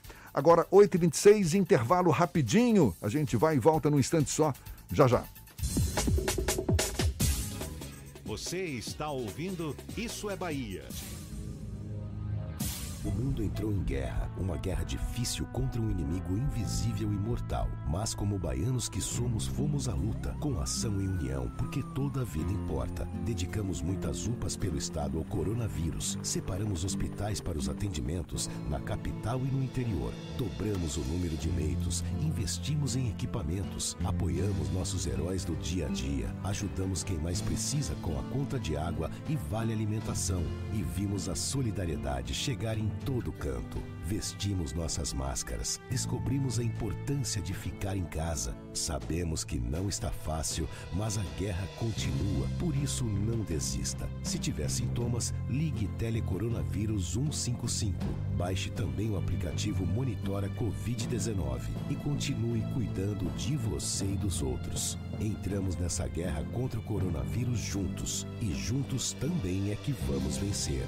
Governo do Estado. ITS Brasil. A internet da sua empresa e a hora certa. A tarde FM 8 e 27. ITS Brasil, a maior operadora especializada em atendimento no setor corporativo do Nordeste, presente em mais de 30 cidades, atuando há mais de 10 anos no mercado, com excelência em todos os níveis de link dedicado, com garantia de 100% da internet contratada, colocation e interligação entre filiais. Sua empresa merece o melhor em tecnologia. Conheça os nossos serviços em ITS Brasil brasil.net ou ligue para 71 3402 0800.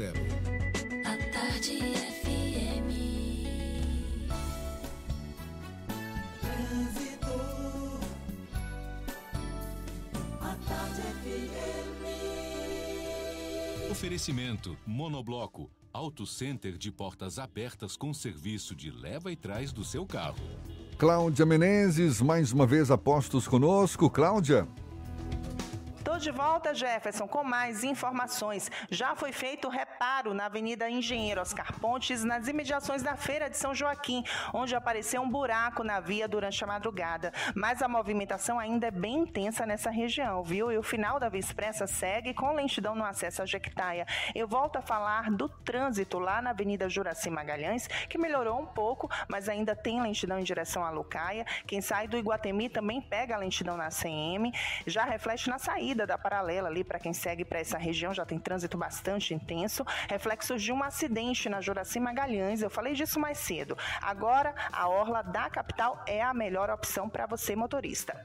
Baixe o app Bora Brasil e sinta a experiência de rodar nesse avançado aplicativo de mobilidade urbana 100% brasileiro. Bora Brasil, chame o Bora e vamos embora. Volto com você, Jefferson. Obrigado, Cláudia. Tarde FM de carona com quem ouve e gosta.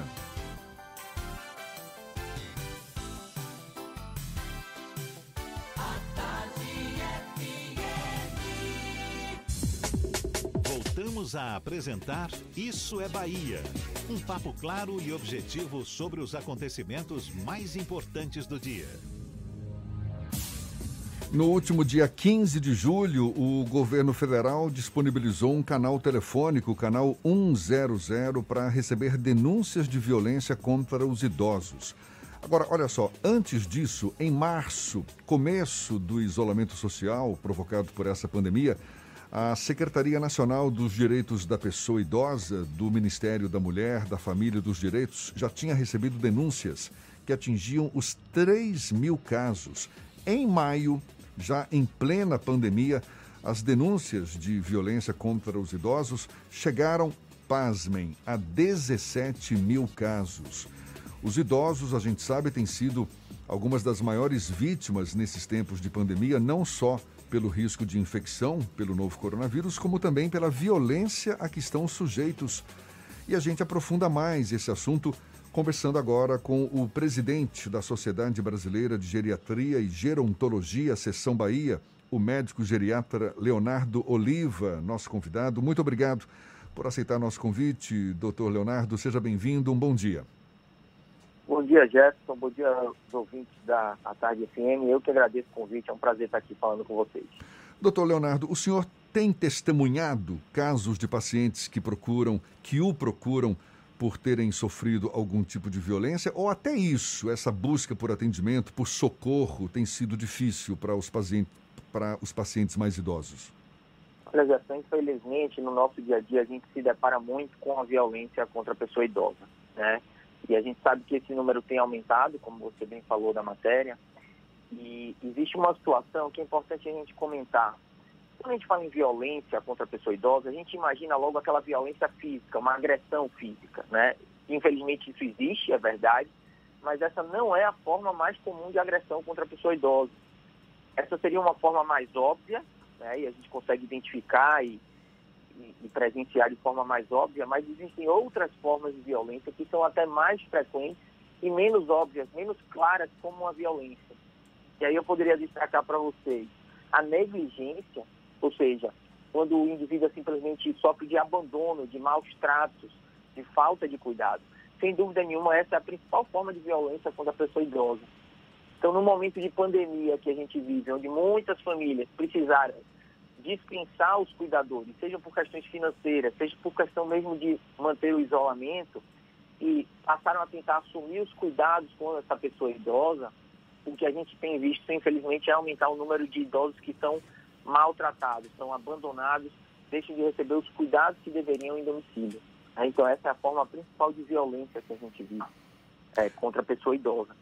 Existem outras formas de violência também, além da agressão física. A violência psicológica é também muito frequente, é a que vem em segundo lugar quando a gente pensa em frequência de violência, agressões psicológicas, distratos.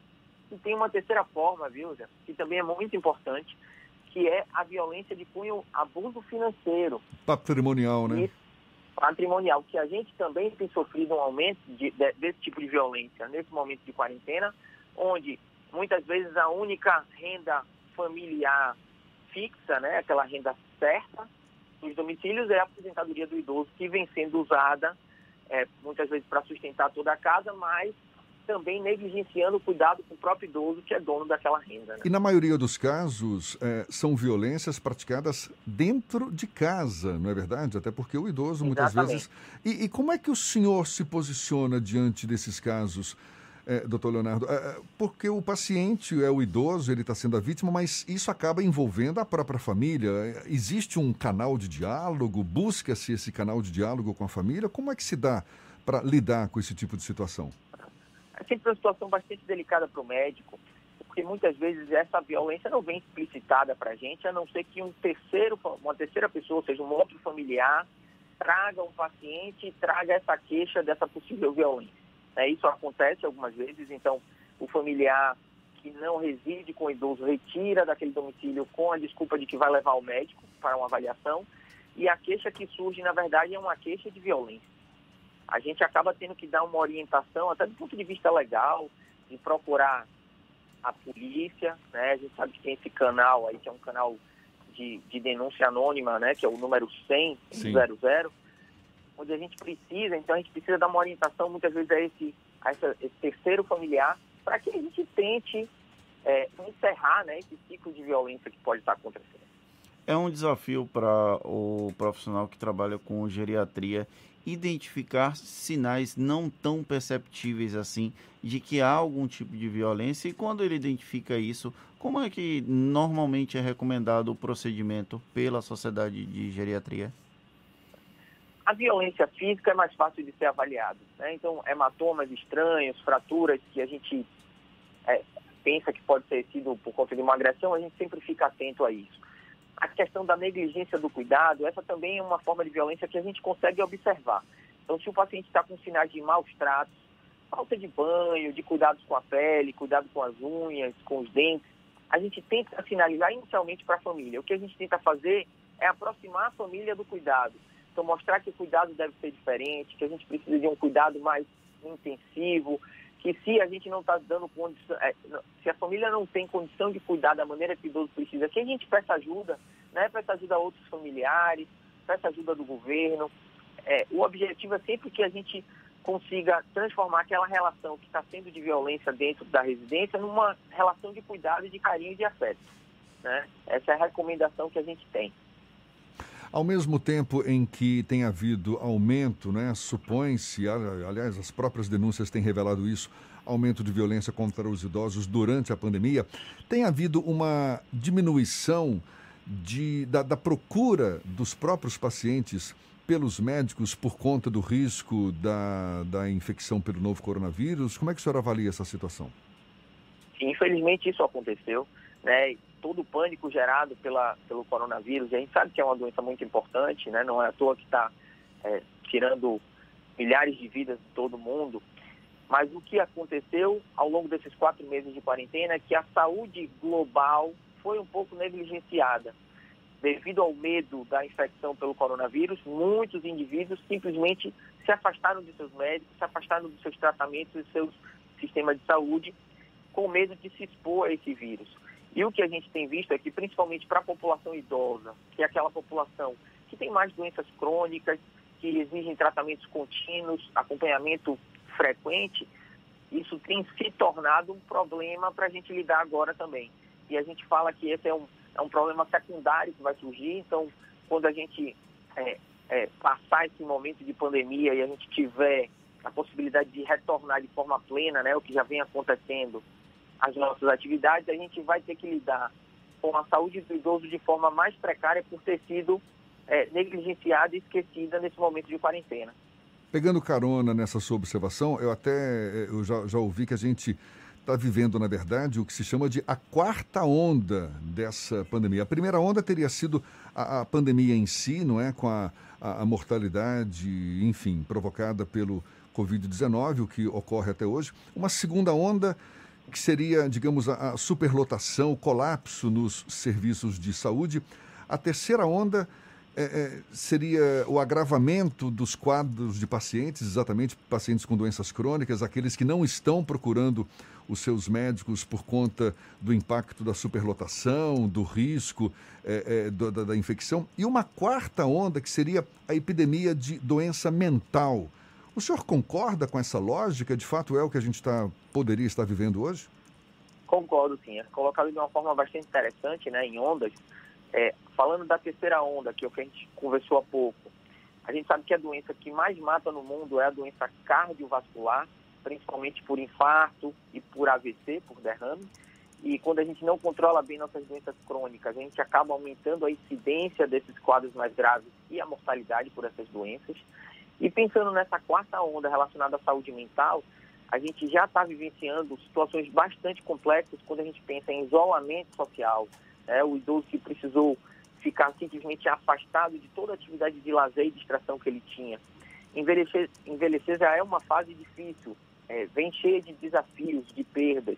No momento que a gente ceifa o idoso daquilo que ele tinha prazer, daquilo que ele tinha diversão e até mesmo da atividade que ele desempenhava para ter alguma função na sociedade, né, que é muito importante a gente se sentir útil, a gente se sentir ajudando a nossa família, a nossa sociedade, a gente começa a ver o aumento de casos, principalmente de depressão e ansiedade, né, que são doenças que se mostram para a gente com distúrbios de sono, distúrbios alimentares, tanto para comer mais quanto para comer pouco, alterações de irritabilidade, agressividade. Então, infelizmente, a gente começa a lidar de forma também ampliada com esses problemas de saúde do ponto de vista mental.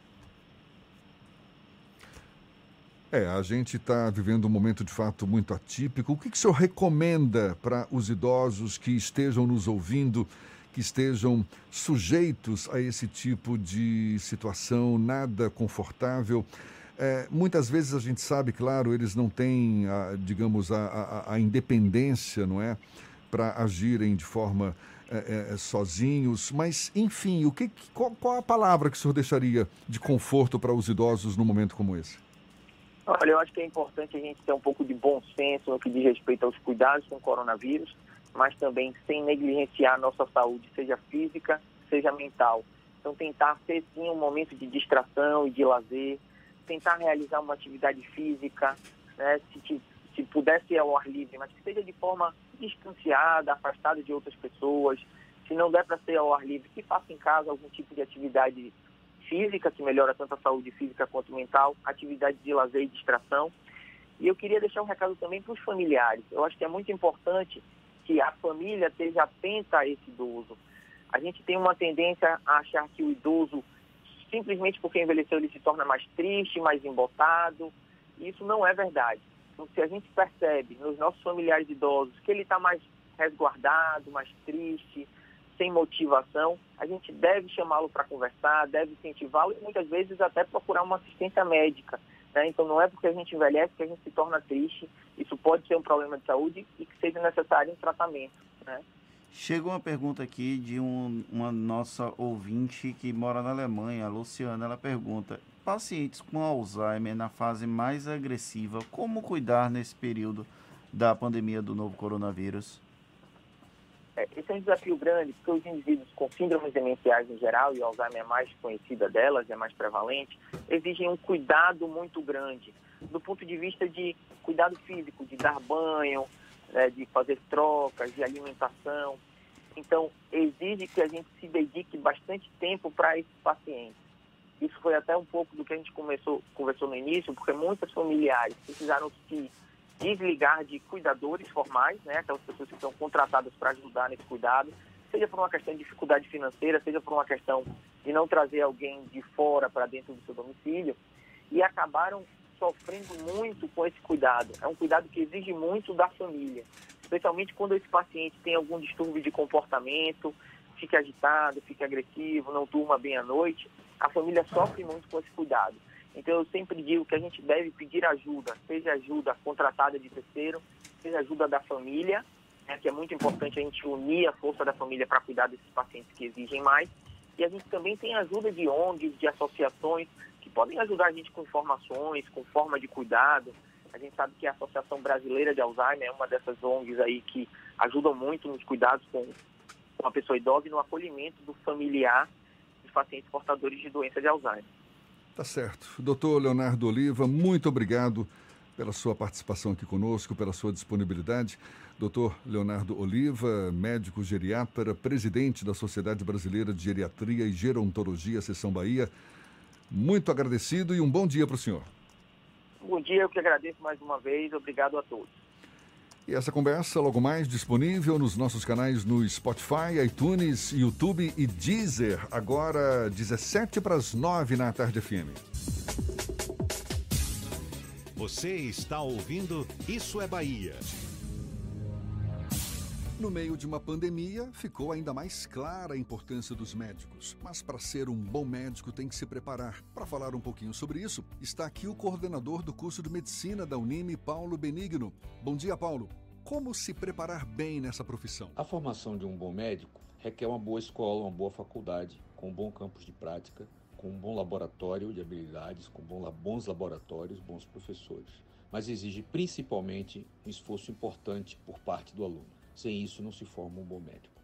E como funciona o modelo de ensino da Unime dentro da sala de aula? A maior parte do curso de medicina conta com treinamento prático. É, quer seja esse treinamento é, simulado, em pacientes simulados ou em manequins, quer seja no campo de prática, é, nos hospitais e postos de saúde, onde o aluno é, é treinado por profissionais a, atuantes da área. Paulo, muito legal, obrigado pela sua participação. É isso aí, cuidar das pessoas nunca foi tão importante. Por isso, as inscrições para o vestibular de medicina vão até o dia 10 de agosto. Acesse unime.edu.br. Unime Todo dia é dia de acreditar. Primeiro curso 100% via Instagram do Brasil. Oficinas via WhatsApp, seminários, painéis setoriais, workshops, encontros de empresários, tudo digital e gratuito. O maior evento empresarial do estado se reinventou para você fazer o mesmo pelo seu negócio. Semana Sebrae Online para empresários do novo mundo, de 27 a 31 de julho. Vagas limitadas. Garanta a sua. Confira a programação e se inscreva em Semana sebrae.com.br. Assembleia Legislativa da Bahia. Plantão permanente contra o coronavírus. Aprovando o pagamento de três meses de água para mais de 233 mil famílias. Desburocratizando os processos de compra de aparelhos e materiais de saúde. Garantindo auxílio às famílias dos profissionais de saúde que perderam a vida contaminados. Ampliando prazos de pagamento das dívidas do Estado para direcionar recursos ao combate. Juntos, Juntos vamos, fazer, valer, valer a nossa, nossa força, força e vencer o coronavírus. coronavírus. Alba. Assembleia Legislativa da Bahia. Voltamos a apresentar Isso é Bahia. Um papo claro e objetivo sobre os acontecimentos mais importantes do dia. A gente tem notícias agora da redação do Portal à Tarde. Thaís Seixas conosco mais uma vez. Thaís. Oi, Jefferson. Oi, Fernando. Bom dia. Bom dia aos nossos ouvintes agora de todo o estado. 133 animais silvestres e exóticos aprisionados ilegalmente e em situação de maus tratos foram resgatados pela Polícia Rodoviária Federal nas cidades de Ribeira do Pombal, Nova Soure, Olindina, Cipó e Antas, no nordeste da Bahia. A chamada Operação Azulão foi realizada entre segunda e quarta-feira desta semana. Ao todo foram resgatadas 127 aves silvestres e seis aves exóticas de várias espécies. Os responsáveis pela criação ilegal foram identificados e vão responder na Justiça Criminal. Já as aves foram encaminhadas aos cuidados do órgão de proteção local e vão ser devolvidas ao meio ambiente. E a Policlínica Regional de Feira de Santana é fechada após 26 funcionários testarem positivo para a Covid-19.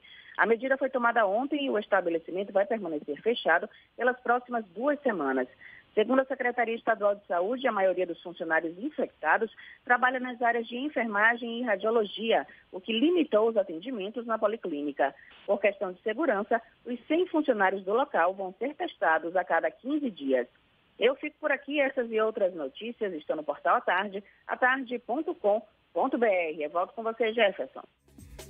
Olha só, um levantamento realizado pela Coordenadoria de Fiscalização e Combate à Poluição Sonora daqui de Salvador aponta que desde o início do isolamento foram registradas 33.889 denúncias de barulho excessivo. Durante esse mesmo período de 2019, o órgão recebeu 13.985 denúncias, ou seja, aumento de mais de 100%, 142%. Os bairros campeões de queixas de poluição sonora são Fazenda Grande do Retiro, Paripe, Pernambués, Liberdade e Itapuã. Eu, inclusive, já conversei com o Rodrigo Tardio para ele parar de botar os paredões dele na casa para evitar esse tipo de queixa, mas ele insiste, infelizmente, é uma pessoa sem, sem limites. Sem juízos. Pois é. O volume da Lagoa do Abaeté chegou ao nível mais alto registrado nos últimos 15 anos. Especialistas acreditam que o período prolongado de chuva tenha motivado este novo recorde, mas a população chama atenção para poços artesianos abertos pela rede hoteleira da região. A redução do consumo do aquífero que abastece a lagoa também é apontada como causa. Choveu que só peixe esses meses, né? Bonita palavra, aquífero. Né? Você gosta de falar. Tá certo. Tudo não bem, calma, não. Wally. Agora, 8h49, a gente não. vai para Eunápolis. Vamos para o extremo sul da Bahia. Paulo Henrique, da Ativa FM, tem as notícias da região. Bom dia, Paulo. Bom dia, Jefferson. Bom dia, Fernando. Bom dia, amigos que ouvem o programa Isso é Bahia. Quem circulou pelo centro de Eunápolis ontem testemunhou um movimento que lembrou as vidas ceifadas pela Covid-19 até agora no país. Quando os números ultrapassam a marca dos 80 mil mortos, Diversas cruzes foram colocadas na principal praça da cidade, a UNAP e o Piltier de Queiroz. Centrais sindicais e estudantes universitários se irmanaram no ato que despertou a atenção de muita gente. E é bom despertar e se cuidar mesmo. O município de Onápolis registrou no dia de ontem mais 40 novos casos positivos à Covid-19. Agora já são 1.196. O total de recuperados já chega a 726. 58 resultados deram negativos, chegando a 2.495. 447 estão ativos. 29 pacientes estão internados e o número de óbitos está em 23. Os novos pacientes são cinco crianças, 18 homens e 17 mulheres. Uma criança de um ano está entre os contaminados. O prefeito Roberto Oliveira apresentou na última quarta-feira mais uma ferramenta na luta contra o coronavírus o Centro Municipal de Testagem e Atendimento Ambulatorial do Coronavírus. Ele oferece triagem, testagem, atendimento médico e distribuição de medicamentos. O centro, que passa a funcionar todos os dias, de 7 às 19 horas, está instalado ao lado do Hospital de Atendimento à Covid, que, ao contrário do centro, funciona exclusivamente para internamento de pacientes graves encaminhados pela regulação do Estado. Ele não realiza desta forma atendimento direto ao público. Já as unidades básicas de saúde, espalhadas pelos bairros da cidade, estão na ponta do primeiro atendimento, funcionando de segunda a sexta-feira, das 7 às 17 horas. E em caso de agravamento dos sintomas, o atendimento ocorre no Hospital Regional de Onápolis, que atende 24 horas. Aqui de Onápolis, da Rádio Ativa FM, Paulo Henrique para o programa Isso é Bahia. Bom fim de semana a todos. Olha só, Fernando, o número de trabalhadores baianos afastados de suas funções teve uma queda de 3,6% no mês de junho, na comparação com maio deste ano. Além disso, a Pesquisa Nacional por Amostra de Domicílios Contínua pontuou que a Bahia caiu na relação dos estados com maior número de desocupados. Segundo a pesquisa, em junho, 984 mil pessoas estavam afastadas das atividades. Já em maio, o número era de 1 milhão e 200 mil. Isso colocou a Bahia em 11 lugar na lista em relação aos 26 estados do país. Jefferson vai ter uma novidade este ano na tradicional Romaria Estranha de Bom Jesus novidade, né? É. Em virtude da Covid-19, a tradicional Romaria de Bom Jesus da Lapa do mês de agosto vai ser transmitida através de rádios, TVs e das redes sociais. O reitor do Santuário do Bom Jesus, Padre João Batista, disse que não vão ser realizadas as tradicionais festividades do período de celebração. Segundo o reitor, o novenário e a festa vão acontecer no dia 6 de agosto, através de um projeto de romaria e festa virtual. A celebração será transmitida da TV Aparecida, na TV Pai Eterno e nos canais de comunicação do Santuário do Bom Jesus. A igreja Estranho, né? da Lapa foi feita de pedra e luz. Romaria virtual. Ontem eu estava assistindo o desfile de escola de samba virtual no Ai. YouTube, nem sabia que tinha isso. Que existe para que os carnavalescos possam ter uma ideia de como é que vai ser o desfile e tudo mais. Até aí, tudo bem. Agora que vai ser uma opção, já tinha gente dizendo lá, essa é a opção do Carnaval do Rio, desfile virtual da Escola de Samba. Tem a dó, né? Aí não. Tem arte para tudo. Agora, deixa eu ver, 8h53, a gente vai para Itabuna. Johnny Batista, da Interativa FM, também fala conosco, tem as notícias da região. Bom dia, Johnny. Bom dia, Jefferson Fernando, e a você que está com a gente no Isso é Bahia. Itabuna registrou 107 novos casos de Covid-19 nas últimas 24 horas, subindo de 4.459 para 4.566 pessoas contaminadas. O município contabiliza 103 óbitos em função da doença. Os dados apontam ainda que 53 pacientes estão internados em leitos clínicos, sendo 28 em UTIs. Em contrapartida, 1.986 pessoas já foram curadas da doença. Em Ilhéus, a segunda fase do plano para a reabertura do comércio foi colocada em prática e o acesso à praia também foi liberado, exceto para a prática de atividades em grupo, como futebol, vôlei e afins, assim como as que gerem aglomerações. Da Interativa FM, Johnny Batista, com notícias de Itabuna. Segue com você, Jefferson. Um excelente fim de semana. Acabou, Oli! Encerramos mais Isso é Bahia. Muito obrigado pela companhia de todos vocês. Voltamos na próxima segunda-feira, às 7 da manhã, para Salvador e em torno, e a partir das 8 para todo o estado. Um grande abraço virtual. Se puder, fique em casa. Se tiver que sair, use máscara, se proteja. Um bom final de semana, muito juízo. Jefferson Beltrão, cuidado com aquele seu estoque de gato negro, não encerre todo no final de semana. Tá lá me aguardando, tá lá me aguardando. Gato negro é, Cabernet Sauvignon, tem o Merlot. Ah, muito obrigado pela companhia, pela parceria, pela confiança. Muito obrigado mesmo. Olha, sexta-feira, não é? Fim de semana batendo na porta. Aproveite com juízo, sim. E segunda-feira tem mais. A gente vai estar de volta. Tchau, tchau, tchau, tchau. Tchau, tchau.